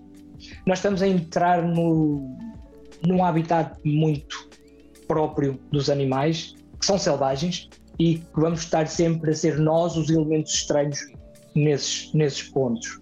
E são duas atividades que eu, pessoalmente e no projeto Up to Pico, não recomendo e não, não pratico. Nunca fiz e não, não estou dentro das atividades que eu, que eu quero proporcionar às pessoas que vêm. Tu, tu, já, já falaste de umas quantas, já assim alguma pela, já, já nos disseste que queres promover um bocado o Lost in Pico, mas já assim alguma que tu tenhas um, um carinho especial de, de, todas as que vocês fazem ou para ti é tudo, é tudo especial e, e estão todas em igualdade? Há alguma assim que tu queiras? Eu vou, eu vou dizer qual é a minha favorita neste momento. A, a, a atividade que me traz mais prazer e carinho, por dois, por dois motivos é a descida da caldeira do Faial, que é, eu chamo-lhe Faial Wonder, porque hum, é um lugar ainda extraordinário, só visitável com guia, não há qualquer outra hipótese de ir sem ir com guia certificado. Só 500 pessoas por ano é que vão a este lugar, ou seja, é um número muito limitado ainda de pessoas que está a fazer esta atividade. E é uma natureza deslumbrante, é algo de, de extraordinária beleza a forma como eu descrevo é como se entrássemos no filme do Jurassic Park, mas sem dinossauros, ok? O único dinossauro costumo ser eu, mas eh, pronto. é um lugar em que tu vês vegetação completamente endémica e com, e com características únicas na forma como estão, porque é um elemento intocado nos últimos anos, porque é uma área protegida há muitos anos e, e está perfeitamente eh, protegido nesse sentido. Eu, quando vou fazer a descida da caldeira, a descida da caldeira do Faial, eu vou sempre como segundo guia, porque a certificação e a guia oficial é a minha namorada, a Ana, pelo qual eu tenho um carinho enorme e que trabalha quando pode em conjunto comigo. E ela, como é do FAIAL e certificada no FAIAL, então eu vou cá atrás como segundo guia, posso ir a tirar fotografias e descontrair e vou usufruir do momento que é totalmente diferente de quando vou subir o pico e tenho toda a responsabilidade eh, de guiar as pessoas e de estar perfeitamente ao lado das pessoas de uma forma mais atenta, não é? Então eu tenho muito carinho pela descida da caldeira precisamente por essas duas razões, porque estou a entrar numa natureza virgem e, e, totalmente deslumbrante e por outro lado porque estou acompanhado também de uma pessoa extraordinária que neste momento tem paciência para maturar. oh, oh Henry, deixa-me deixa perguntar-te, uh, tu, tu falaste em 500 por ano, um, mas é, é, é é uma são só 500, porquê? Porque é uma atividade que muitas pessoas não querem fazer, porque vocês limitam mesmo e já tiveste de dizer que não a alguém, porque é uma atividade que é um pouco mais cara que as outras, uh, ou é a junção assim não. de vários fatores? É, é a junção de vários fatores, não tem a ver com o preço, porque o preço normalmente é mais económico, por exemplo, que o subir o pico. É uma atividade okay. meio-dia, enquanto subir o pico é uma atividade de um dia completo. Ok. Uh, e é uma atividade que está inserida numa zona de proteção total, ou seja, só com guia mesmo, certificado e, e, e especializado. Enquanto o pico não, há aqui uma mistura que há pessoas que podem subir com guia e há pessoas que têm de subir. Um, pronto, há aqui uma mistura entre ir com guia ou ir sem guia na, na montanha. No, na caldeira do Faial, a situação é completamente protegida, completamente limitada. Por exemplo, só tem autorização até 45 pessoas por dia, enquanto o pico tem 320 pessoas por dia. Okay. Ou seja, há uma limitação natural a isso. E depois, porque eh, ainda não é um elemento vendido comercialmente como se fosse eh, um ex-libris, no sentido de, de, ser um trilho conhecido. Nunca é vendido como um trilho, é, é vendido como uma experiência ou é apresentado como uma experiência. E só realmente quem sabe o que é é que vai usufruir dessa, dessa aventura. É algo, é algo que ainda está escondido aqui na, okay. na natureza.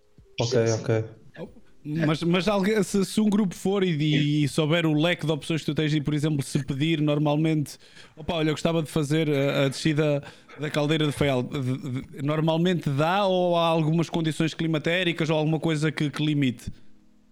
É, é, é menos exigente a nível de condições climatéricas do que, por exemplo, subir a montanha do ah, Pico, okay. porque nós na montanha do Pico vamos lá para cima em altitude e, e as condições mudam muito, muito drasticamente. Uh, e é algo que eu normalmente até recomendo às pessoas, ou seja, é algo que se eu puder e se as pessoas tiverem vários dias no pico e um dos dias podermos gastar para ir ao Faial, descer a caldeira, é algo que eu efetivamente até mesmo quem é amante da natureza tem um vai ter um fascínio por esta experiência.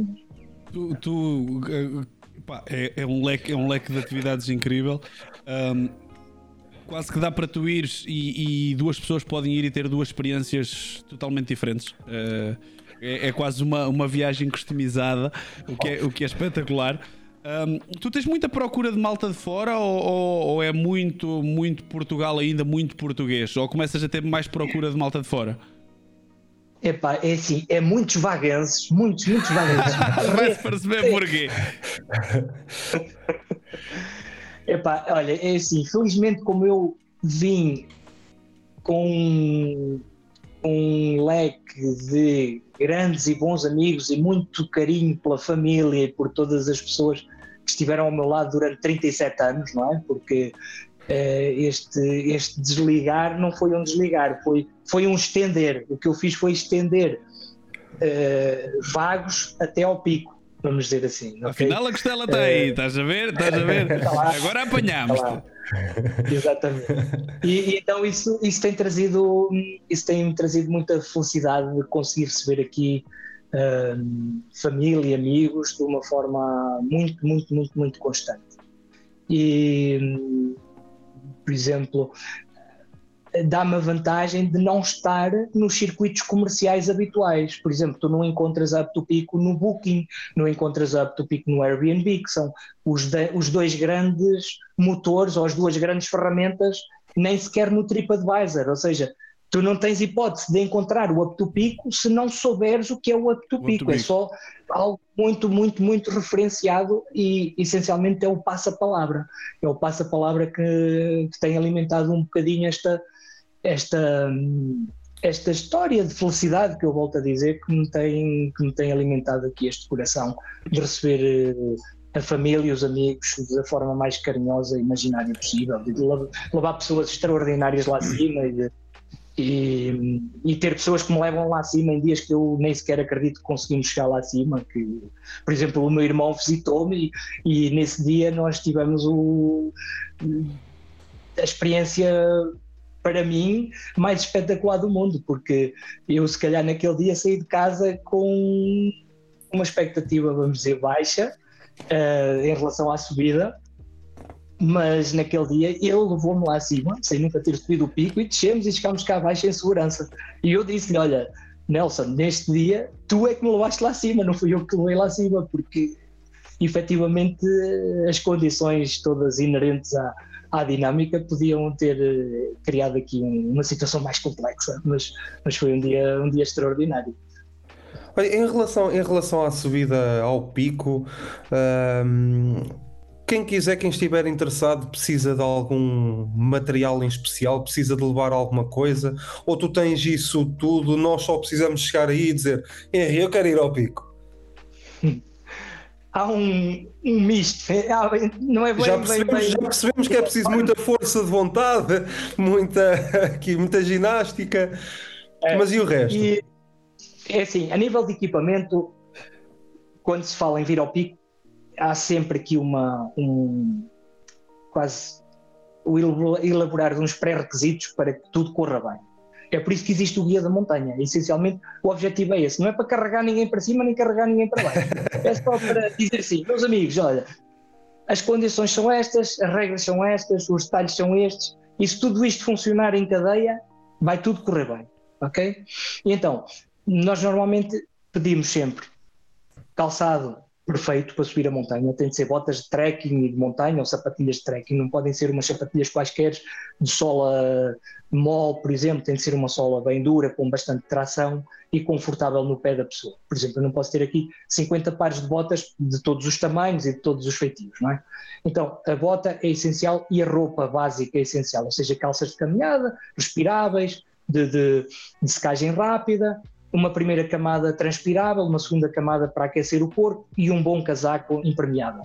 Isto é o básico. Depois há sempre a lista do, do, do, dos acessórios também essenciais que tu tens de carregar contigo, que é um litro e meio de água, uma mochila de caminhada, depois uma roupa extra no caso de alguma coisa acontecer, a comida, esse, todos esses detalhes são partilhados e são trabalhados em conjunto com cada pessoa que sobe o pico.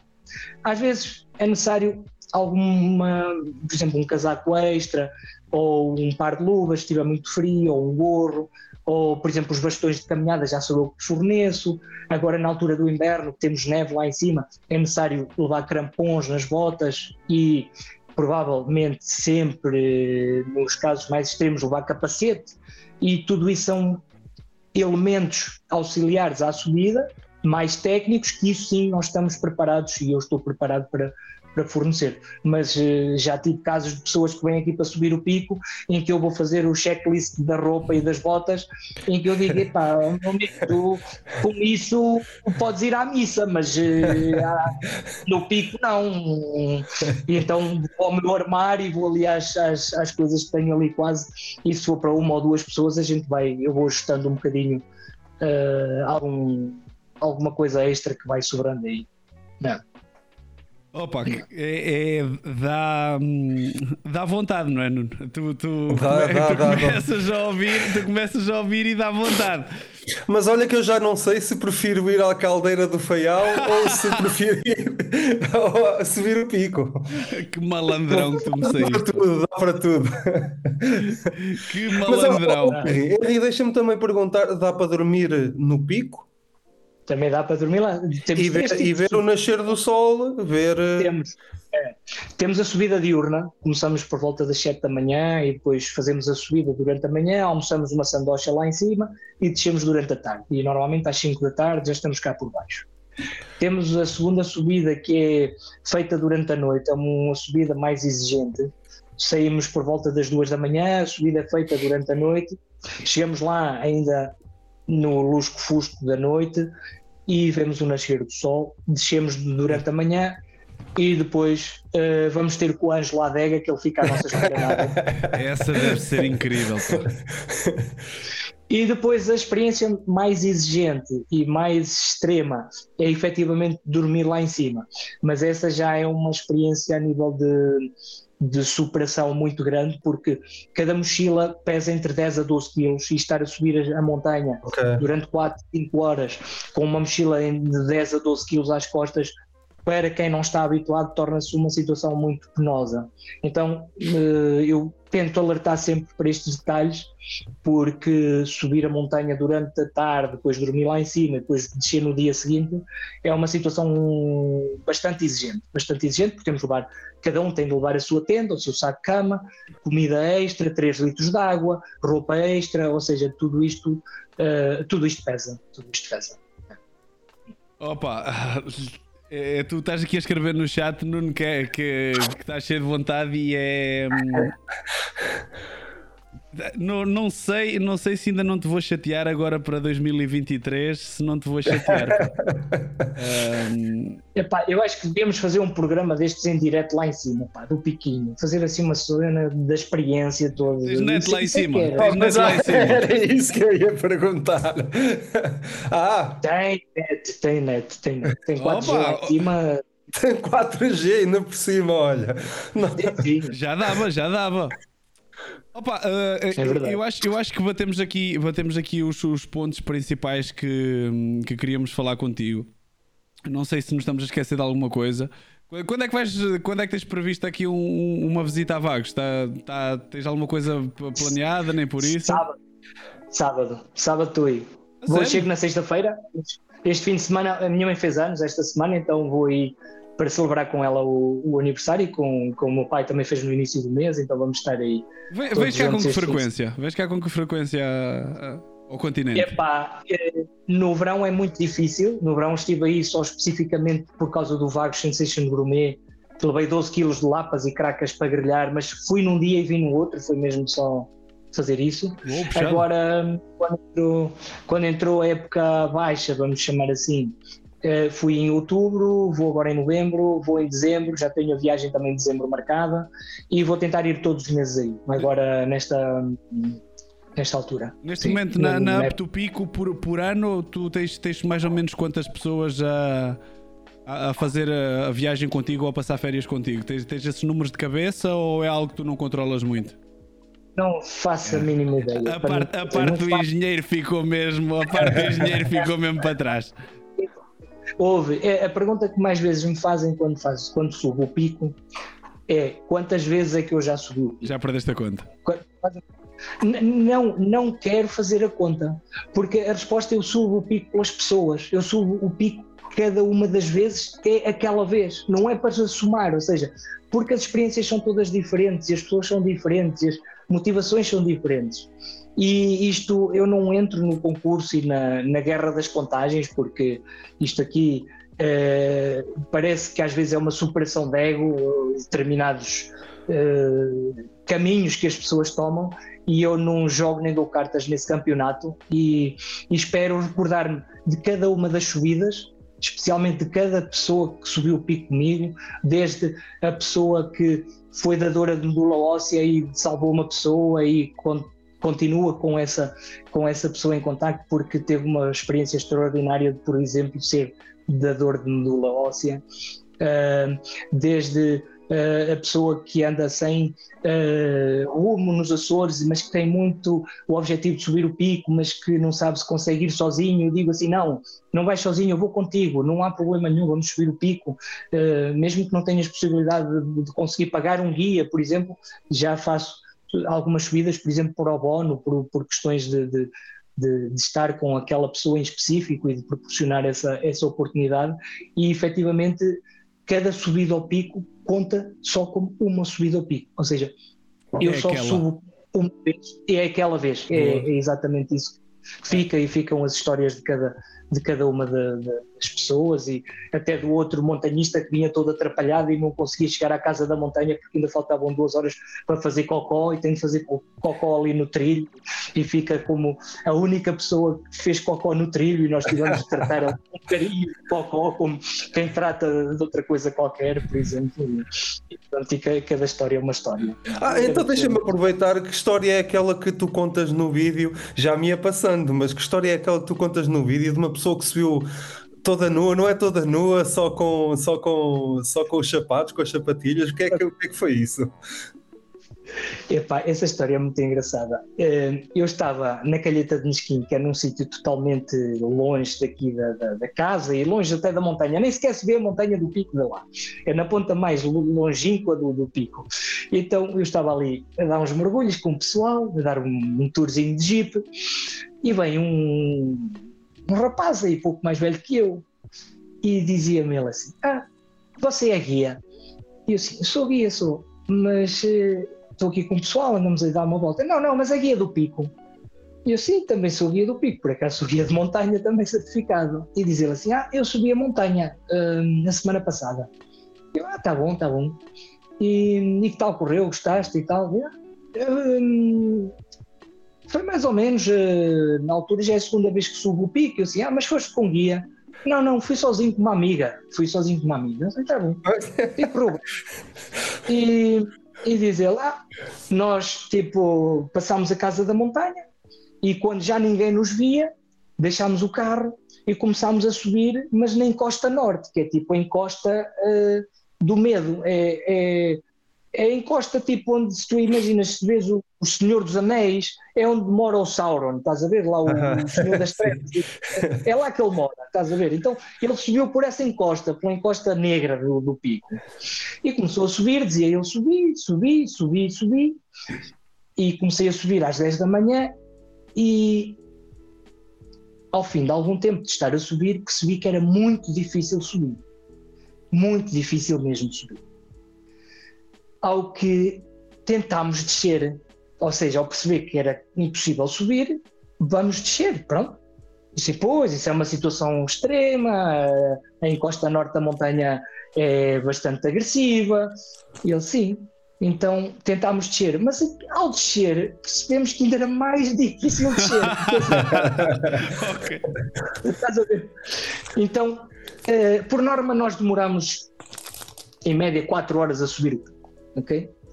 Este senhor chegou a um ponto em que não conseguia descer absolutamente, então a única solução, pensou eu, bom, eu não consigo descer, vou ter de continuar a subir, então continuo a subir, e subir, e subir, e subir, porque a ideia era chegar à cratera da montanha e depois encontrar o trilho oficial para depois descer pelo trilho oficial em segurança. Okay? Então subiram, e subiram, e subiram, e conseguiram chegar à cratera da montanha às 7 da tarde ok? Demoraram nove horas a subir. é, algo, é algo impensável, não, não, faz sentido nenhum. Chegaram à cratera, estavam no bueiro cerrado, completamente cerrado, que eles não viam nada à frente, absolutamente nada. Não conseguiram encontrar o trilho oficial, mas encontraram um cabo elétrico que alimenta uma estação lá em cima, e então seguiram um cabo elétrico a pensar assim, bom, o cabo elétrico deve ir para a casa da montanha, que é o sítio mais próximo onde há eletricidade. Passou numa fenda, deu-me os talhos, foi descendo, descendo, descendo, descendo, descendo, descendo e perdeu-se novamente, mas conseguiu chegar à casa da montanha à uma da manhã, sem telemóvel e sem luzes. Ui. Ok?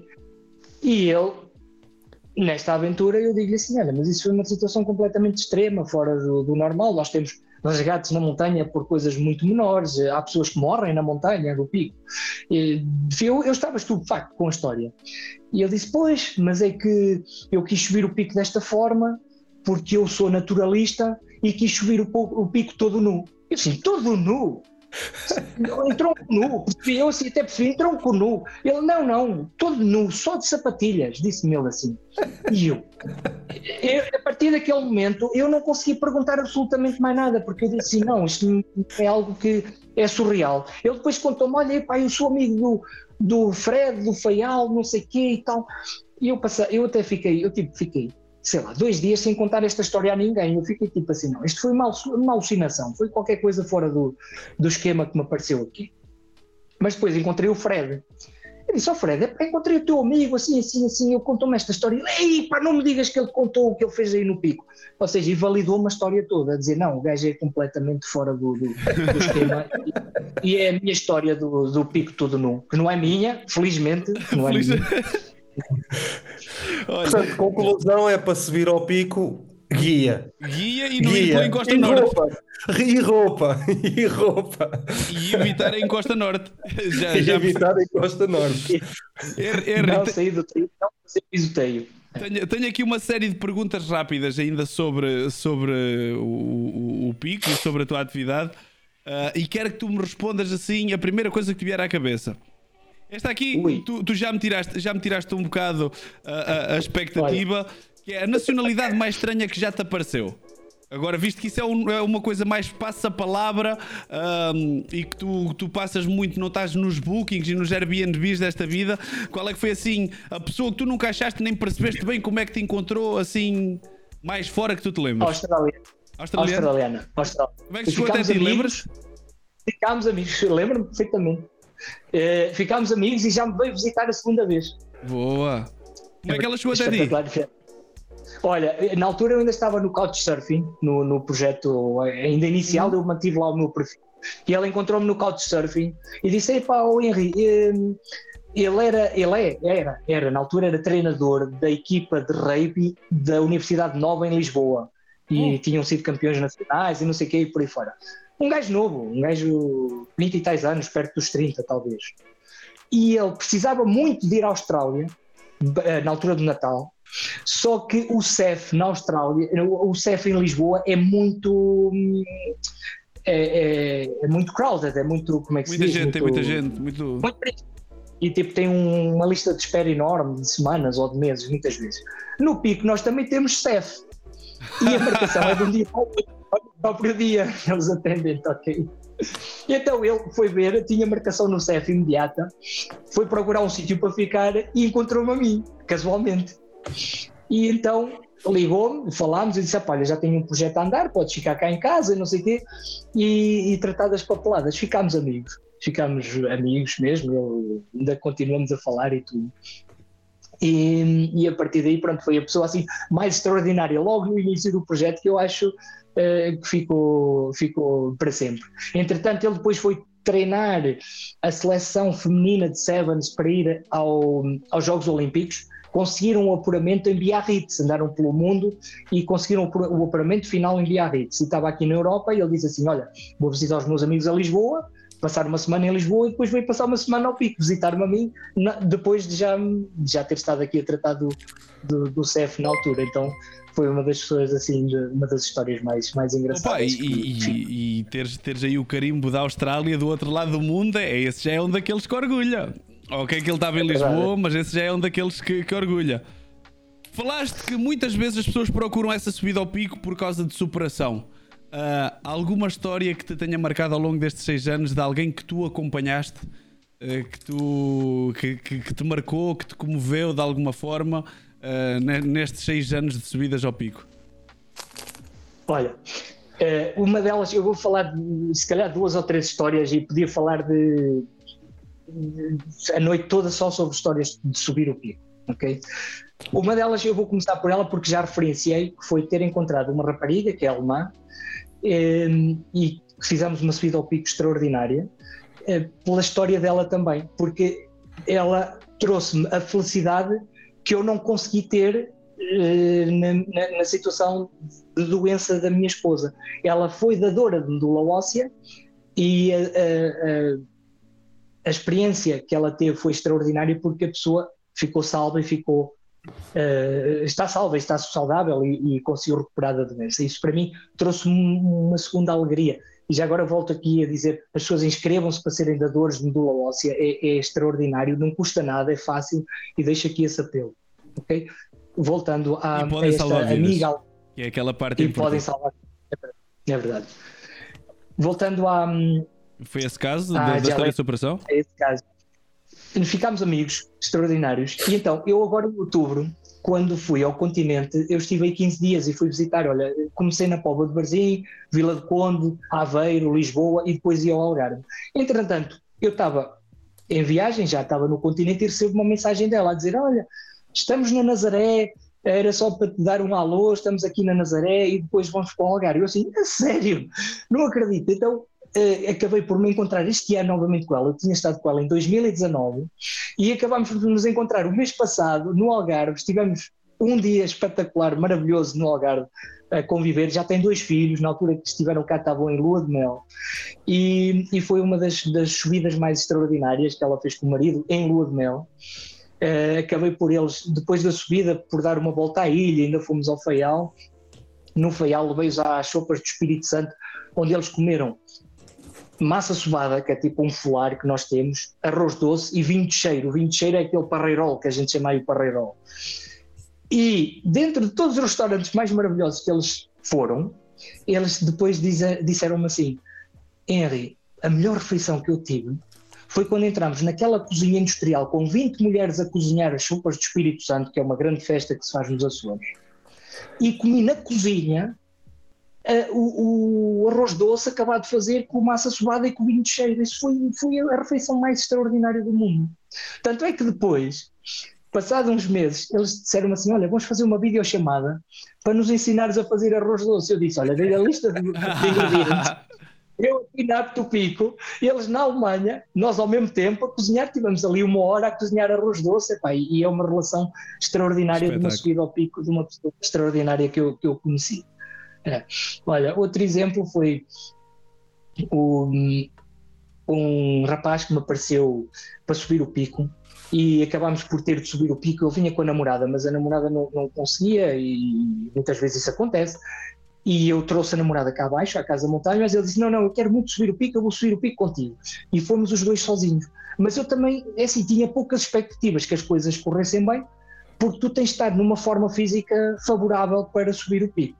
E era agosto, estava muita gente, e eu assim: Bom, eu vou sozinho com ele, a gente vai ter de subir o pico como deve ser. Então quando é só uma pessoa, ela colada a ti, e tu aceleras e ela acelera também, e vais olhando e, ela, e tu aceleras e ela acelera. Isso, isto tem tudo para correr bem. Ou seja, numa subida de uma pessoa que fisicamente eu até percebi que se calhar não ia correr bem, eu subi e desci o pico e foi a minha subida mais rápida deste ano, em que eu nunca contei subir o pico tão rápido e descer tão rápido como foi desta vez. Mas pronto, foi uma dinâmica de equipa em que estávamos os dois ali a trabalhar em conjunto e foi, foi uma subida também uh, espetacular. Mas tenho tido histórias uh, Aquela surpresa desde, boa, não é? é desde subir o pico com uma subi um pico com uma, com uma atriz inglesa muito famosa, uma coisa fora de normal, em que eu só me apercebi no dia em que estava a fazer o registro da subida. E então tive de criar ali uma dinâmica, porque ela ia com a filha mais pequenita e com o marido e não sei o quê, então aquilo tivemos de criar ali uma dinâmica de segurança extra para que tudo corresse bem novamente. Deixou-me assim um bocado até nervoso com a situação, mas depois a situação foi tratada com toda a naturalidade. Ela, entretanto, escreveu. Isto depois ficam estas histórias, porque o que fica. So... Ela depois tinha escrito um livro sobre as alterações climáticas e fez-me chegar o livro cá a casa, que, que é algo. Olha. Pronto, que Epá, como é que é possível? É, é sinal não, que também situação... a marcaste de alguma forma, não é só a história dela que te marcou a ti, mas que tu também de alguma forma a marcaste. Uh, e, e um, um, amigo médico que eu não conhecia de lado nenhum e que marcou especificamente numa altura em que o tempo era muito instável, disse: Não, eu quero subir o pico no meu dia de aniversário. Eu disse: Mas isso não pode ser, nós temos de ter aqui uns dias de margem para subir o pico num dia que esteja bom. Não, não, mas vai estar bom. E subimos o pico, estava um dia extraordinário e pá, ficámos amigos. Entretanto, depois, quando recebes um postal de Natal de um cliente que subiu o pico contigo, tu disse fogo, espetáculo, quem é que se dá o trabalho de escrever um postal à mão e dizer agradecer e não sei o quê. E então estas, estes pequenos detalhes destas subidas e destas superações eh, é. trazem-nos uma alegria extraordinária. Não, não, ah, acredito que nós... sim, acredito que sim, que, e que seja é. marcante para ti e que vive para além da viagem, essas histórias, tu estás a subir as pessoas, cada pessoa com a sua história e que essas histórias vão ficando gravadas de alguma forma em ti também. É, é, é muito bonito isso. Próximo ponto: melhor comida do pico. Ui, é o caldo de peixe. É o caldo, é o caldo de, peixe? de peixe? Mas não é sopa de peixe, não é sopa de peixe. Atenção, eu tenho de dizer sempre isto. Caldo de peixe é, é não é, sopa de peixe. A diferença, eu vou-vos dizer, é que é um prato, é uma refeição é uma comida. E é o prato dos pescadores do pico, é, é um prato de mar. é um prato que é feito e os dois ingredientes principais: peixe não comercializável ou peixe eh, que vem esmagado ou que vem partido ou peixe fora do tamanho habitual mas que já está morto, vamos dizer assim. E pão seco, pão velho, pão não comestível sim, habitualmente. Sim, sim. Então, nos barcos tu tens dificuldade em cozinhar. Não podes fazer um paneladão para fazer uma caldeirada com batatas ou para fazer uma massada. Não, não é uma coisa fácil estes barcos pequeninos. E eu ano passado andei embarcado, ano passado andei ao mar, ao Otúmia, andei à pesca da lula e, e, percebi o que é isso. E então, tu fazes, cozes o peixe com água, com bastante água e com um bocadinho de vinho, azeite, com outros ingredientes que são usados cá. Salsa, cebolinho, por aí fora e cozes o peixe, ok? O peixe fica cozido às postas, grandes. Separas o peixe com uma travessa. E depois o pão seco, barras com uma coisinha de manteiga só, estás a ver? E com a água de cozer o peixe, faz uma terrina grande só com o pão seco e velho, e com a terrina de cozer o peixe, tu depois vais inverter essa, vais colocar essa água de cozer o peixe no, no pão. pão. E o pão fica molinho, fica ali umas papas de pão a saber a peixe. Comes o peixinho à maneira, estás a ver?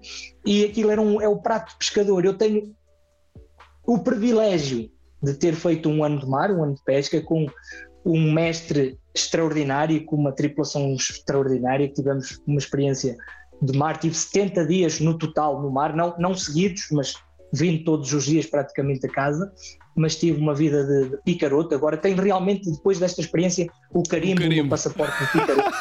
é.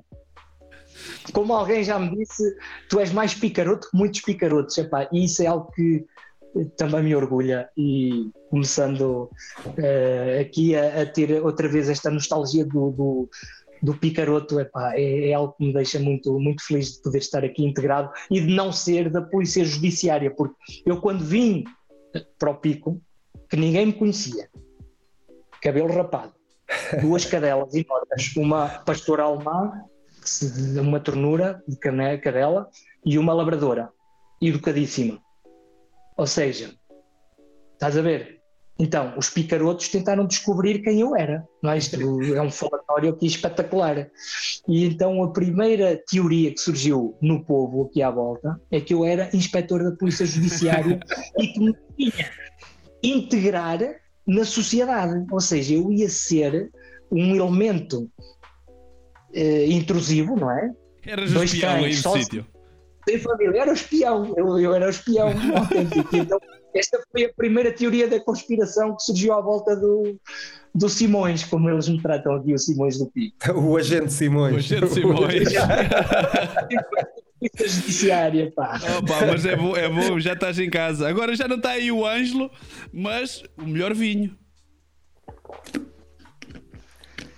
Epá, eu agora vou fazer uma confissão.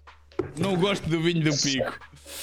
Queres ver? Não, não é isso? O vinho, o vinho do pico é extraordinário, tem castas específicas e o, o vinho do pico vale mais pelas gentes do pico e pela forma como se trabalha o pico e como se trabalha a pedra e como da pedra se faz vinho. E nós temos três castas autóctones: é o verdelho, o arinto dos Açores e o terrantês do pico. Isto só existe aqui.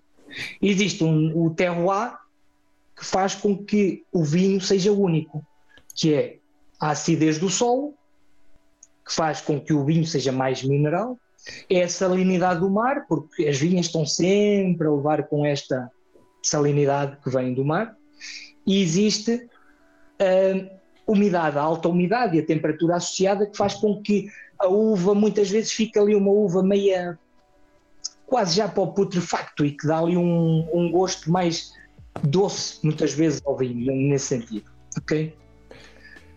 Esta é a teoria da coisa. Na prática, eu não bebo álcool e nunca provei nenhum vinho. Oh, pá, Nuno, ficaste mal visto aqui. é, mas, mas uh, pronto, uh, Então, estava a dizer que o Nuno ficou mal visto porque nós somos dois. Eu também sou da tua equipa, também não, não bebo álcool. O Nuno está aqui, está aqui isolado e sozinho. Eu, eu, eu, já provei, eu já provei vinho do pico, lá está no show cooking, no Back Sensation Gourmet. O Henry levou umas garrafitas e. e sim, Ofertas sim, da Câmara Municipal e de São Roque. Sim, era, é, é vinho. É, eu acho que o que podia destacar mais era mesmo a acidez. A acidez, é a acidez, a acidez é vinho característica. Sim, muito, muito característica, sim. Para terminar aqui a nossa, a nossa uh, intervenção, antes de passar ao joguinho final, que nós temos sempre um jogo, se tu viste os outros, os outros programas, uh, sabes que acaba sempre da mesma maneira. Tu foste aí à procura de, de, um novo pilar para a tua felicidade, um novo pilar para a tua vida, e a questão é se agora, passado seis anos, se se essa vida está, está como, como tu queres, se esse pilar foi encontrado, se estás pleno, se estás feliz, como é que, como é que está o Henry em 2022, depois de um, de um, R, de um R em construção que chegou aí há seis anos? Eu acho que tenho a felicidade de ver o reflexo daquilo que somos nas pessoas que estão comigo e que me visitam e que, e que me acompanham.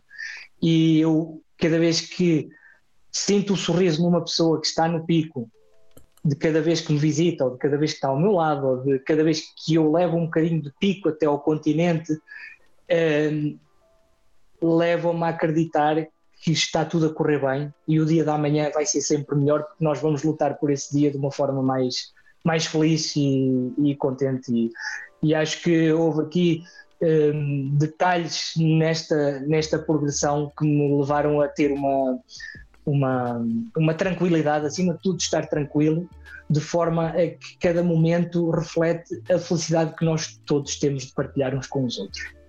É, acho que é a grande frase que eu vou levar daqui hoje e daqui durante a próxima semana este, esta nossa conversa vai aparecer no YouTube e vai ficar eternizada para sempre no YouTube para quem quiser ver.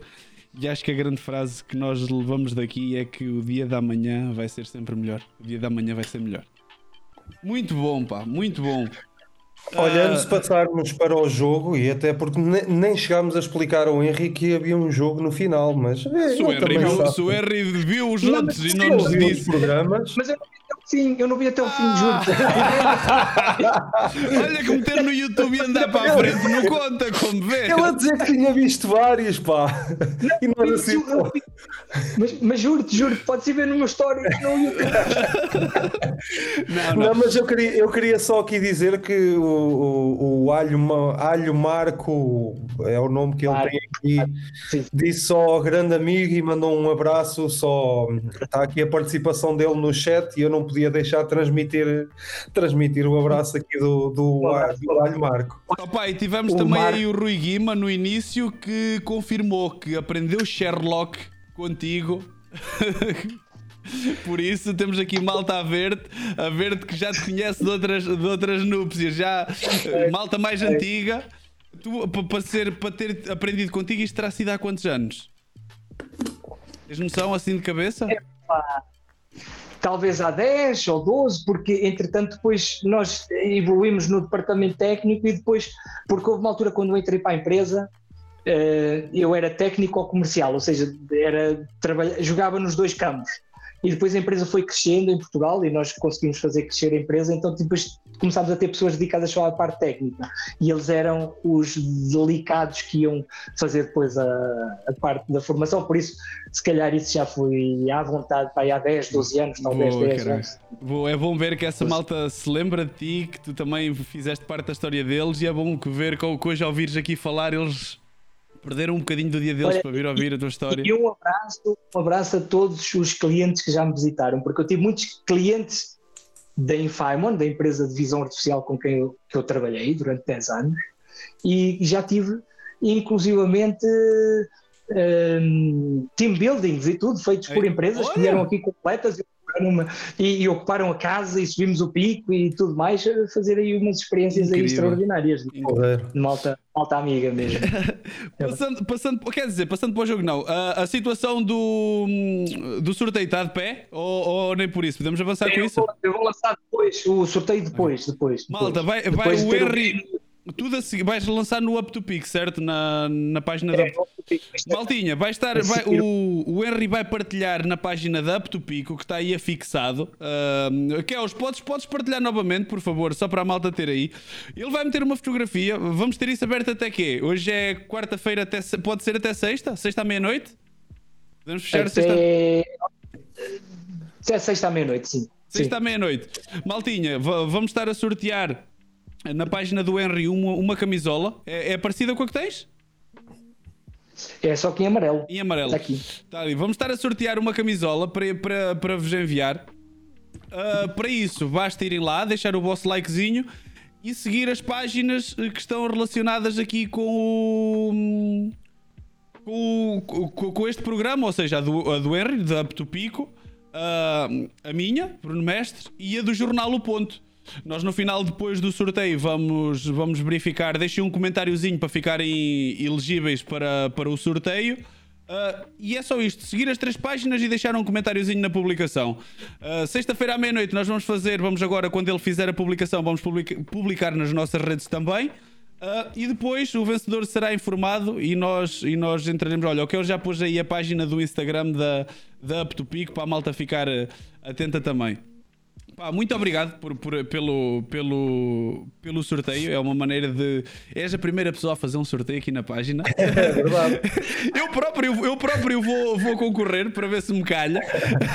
não, não vou nada, não vou nada, porque senão a malta vai dizer que é batata. Henry, joguinho final. Nós chamamos-lhe qual o último, qual o. Oh, ah, peraí, agora nem eu sei o nome da minha própria rúbrica. Espetacular, Bruno Mestre. Qual o último, qual o pior? Em que nós basicamente fazemos aqui uma um, um filme, uma música e um livro para tu dares uh, as duas versões. Primeiro, um para aconselhares, um de cada para aconselhares, um filme, um livro e uma música, e depois tiramos-te aqui o tapete para qual o último, qual o pior, que é normalmente é onde os convidados ficam mais acanhados e têm alguma vergonha uh, que é dizeres ao contrário: pá, não, não vejam isto, eu quis ver, não consegui, não consigo ouvir este estilo de música. Mas vamos começar pelas coisas boas. Um livro que tu aconselhas? Uh, aconselho As Ilhas Desconhecidas, de Raul Brandão.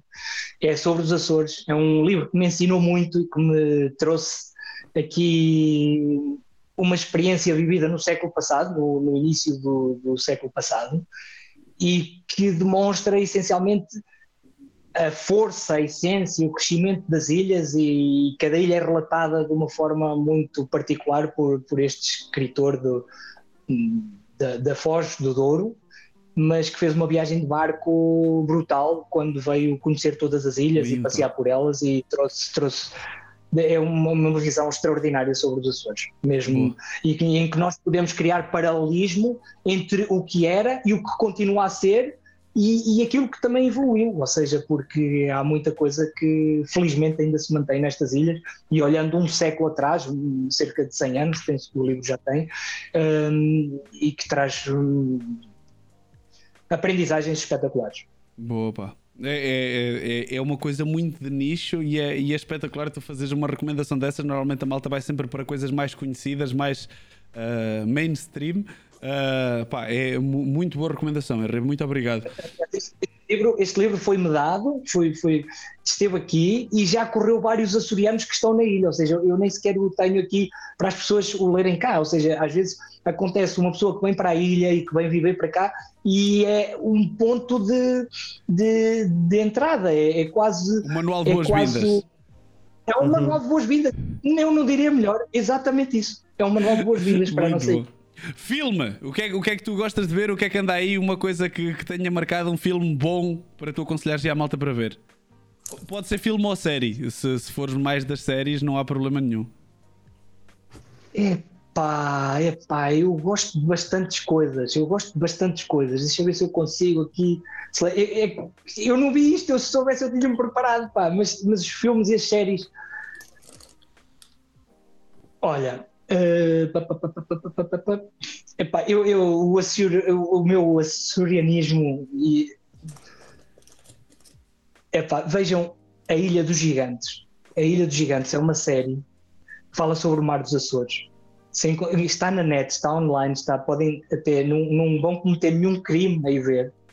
E, e é, é realmente um. chama-se Ilha dos Gigantes, é uma, é uma série documental uh, extraordinária sobre os nossos mares e, e, das coisas mais bonitas que vocês vão conseguir ver e, e vão estar mesmo dentro da água com, e agora, os nossos. E agora temos aí, olha, o Nuno já partilhou aí o link, a Ilha já dos Gigantes, no. RTP Play. Uh, e agora para o ano temos aí a grande estreia da, da série da Netflix. Uh, opa, é, é de, de rabo de peixe.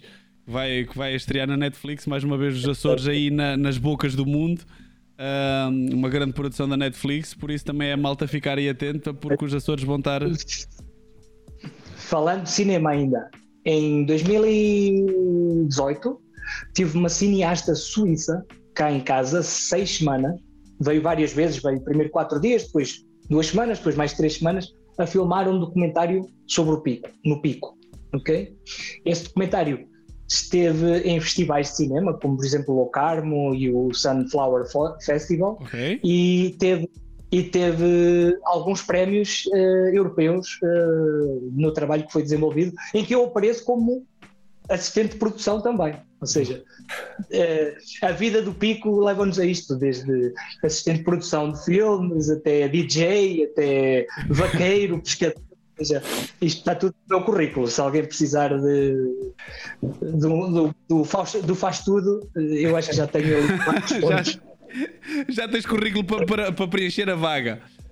Para terminar, música no teu Spotify, o que é que anda aí? O que é que, anda, o que, é, o que é que tu andas a ouvir? Ou o que é que tu gostas mais de ouvir? O que é que anda aí agora na, no teu carro? Eu, eu, eu ouço muito grunge, no, no geral, de, à moda antiga mesmo, desde Placebo, Pearl Jam, Jam Nirvana, tudo, tudo isto assim envolvido, mas se for uma banda específica, por acaso o que eu ouço mais talvez seja Coldplay. Eu acho que isto é assim meio, meio lamechas, ele toda a gente e agora vai fazer concertos e tal, mas eu desde sempre, desde sempre os Pearl Jam e os Coldplay foram, epá, pronto, é, é assim, pronto, é a única banda que ainda se mantém da altura que eu ainda continuo mais ou menos a seguir assim com atenção.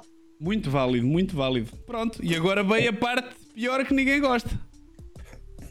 Então, explica então, mais. Agora quero, quero que tu repitas exatamente as mesmas categorias, ou seja, filme, okay. livro ou e música, mas para coisas que tu não gostaste e que tu estás, queres aconselhar as pessoas a não verem que não vale a pena. Tu és um gajo muito positivo, eu acho que vai ser muito difícil para ti. Não sei porquê, estou a prever. Música, se calhar é o mais fácil. Começas pela música. O que é que tu não gostas nada ou o que é que tu não consegues ouvir?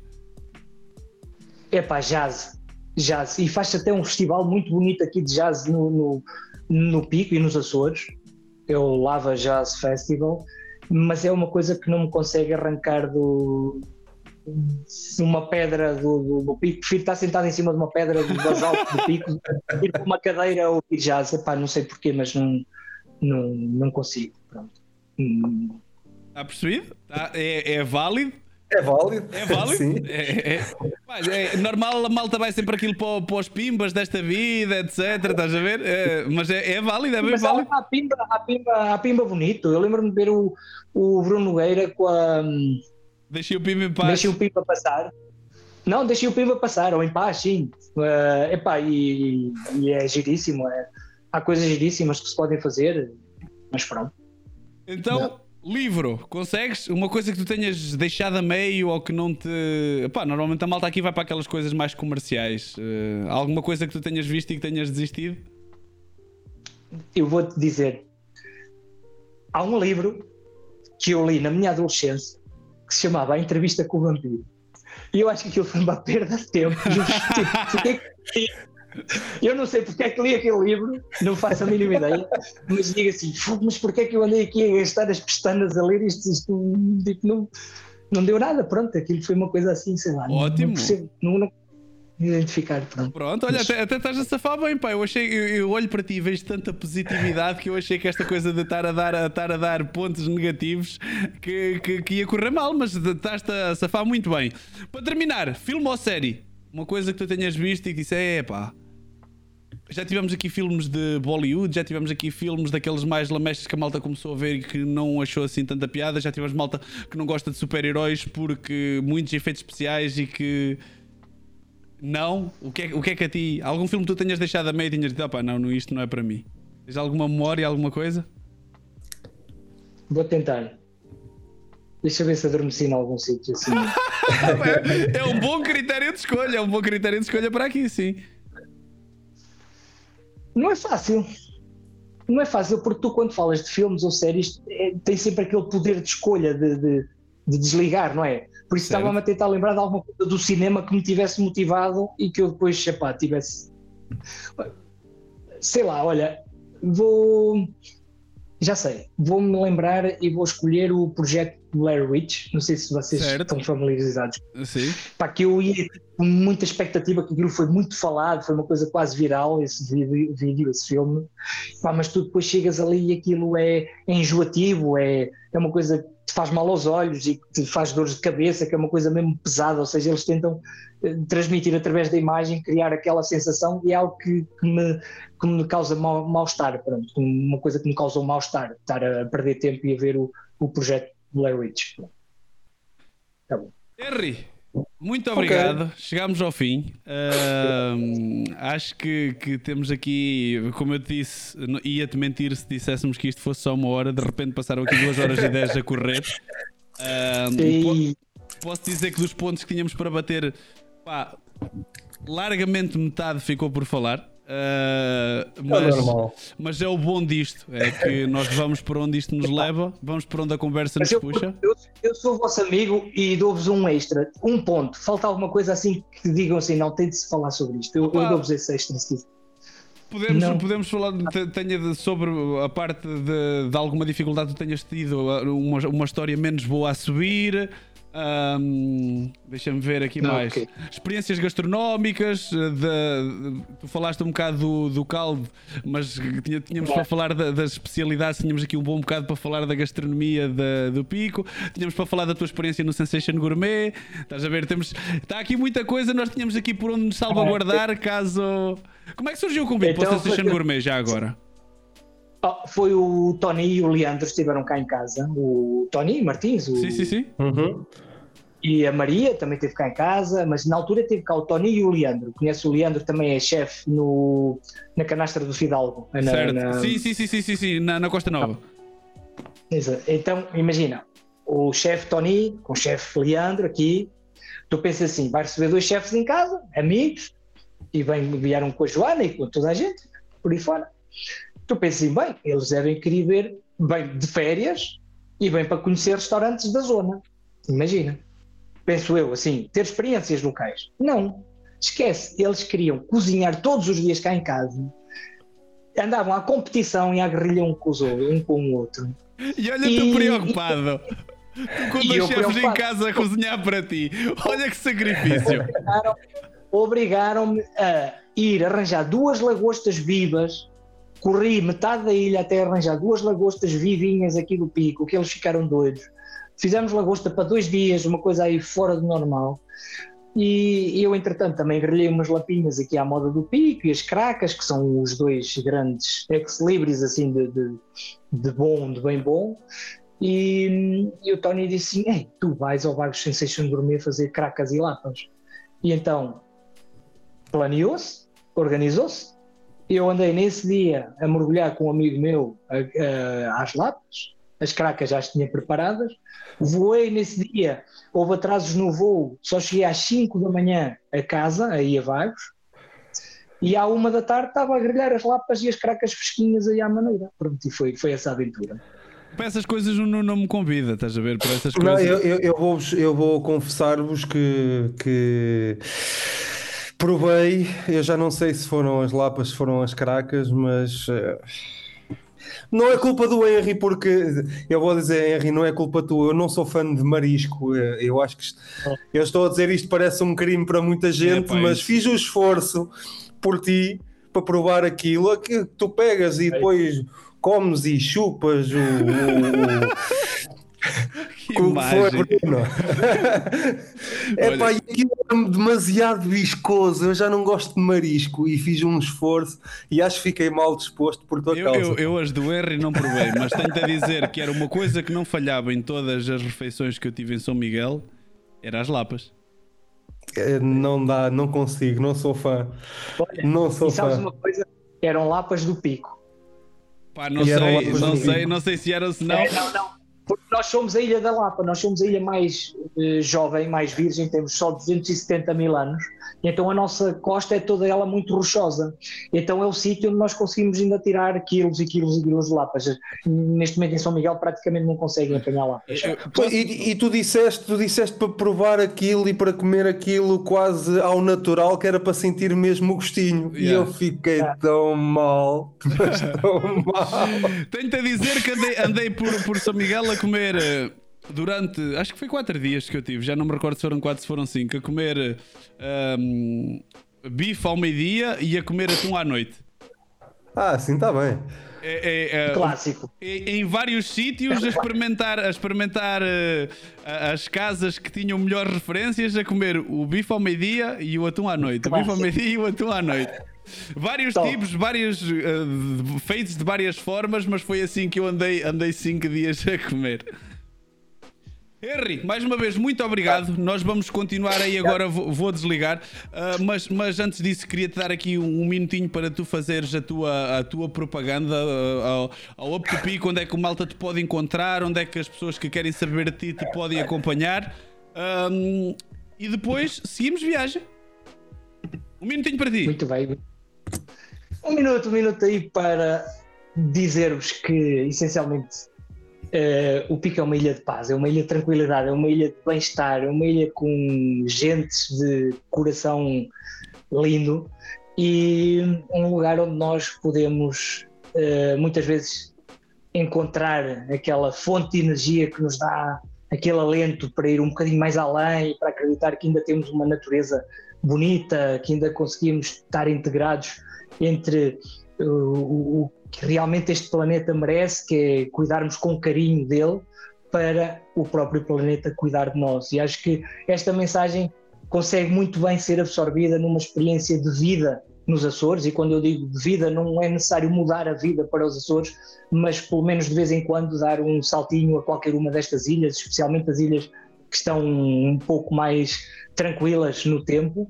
E, e este é, sem dúvida, o, o lema que deve trazer as pessoas aos Açores: eh, recarregar energias, estarem ligados à natureza. O projeto Up to Pico é só uma pequena gota daquilo que se pode oferecer, ahm, mas estejam atentos às informações que eu vou passando e estejam atentos essencialmente às pessoas que já passaram por aqui, porque mais do que uma foto bonita que eu possa meter no meu Instagram, o ideal é conhecerem uma pessoa bonita que tenha passado aqui pelo pico e essa pessoa certamente vai trazer um bocadinho de energia com ela, que vocês vão querer também convosco e é para isso que eu cá estou, para vos impulsionar nesse, nesse bem-estar. Que bela forma de acabar. Up to Peak nas redes todas. É de sempre up, dois pico, certo? Exatamente. Qual é a rede isso que usas mesmo. mais? O Instagram? A malta pode acompanhar mais no Instagram? Instagram é mais no Instagram, mas depois republica sempre no Facebook, No por isso está mais ou menos sempre assim. Maltinha! Que bela maneira de voltar às streams depois destes diazinhos de pausa. Agora vamos manter a nossa agenda normal, de segunda a sexta-feira por aqui.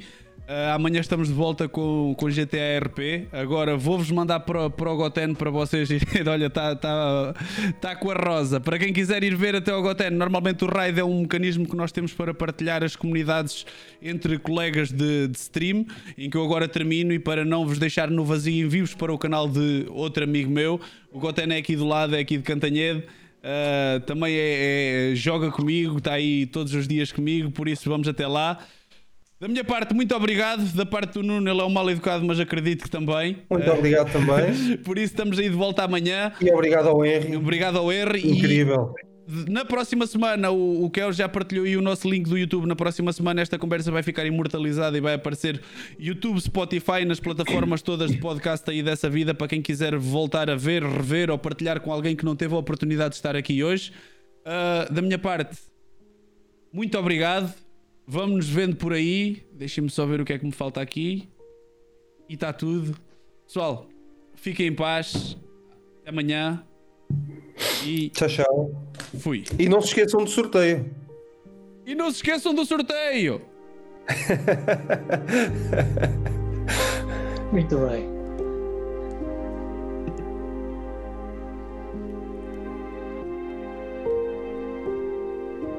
Já se pode? Ele não diz nada. Eu estava à espera que ele dissesse alguma coisa. Agora já. Ah, já mandou, já mandou o pessoal. E não se esqueça, essa parte não se esqueçam do sorteio, ficou muito bem aí.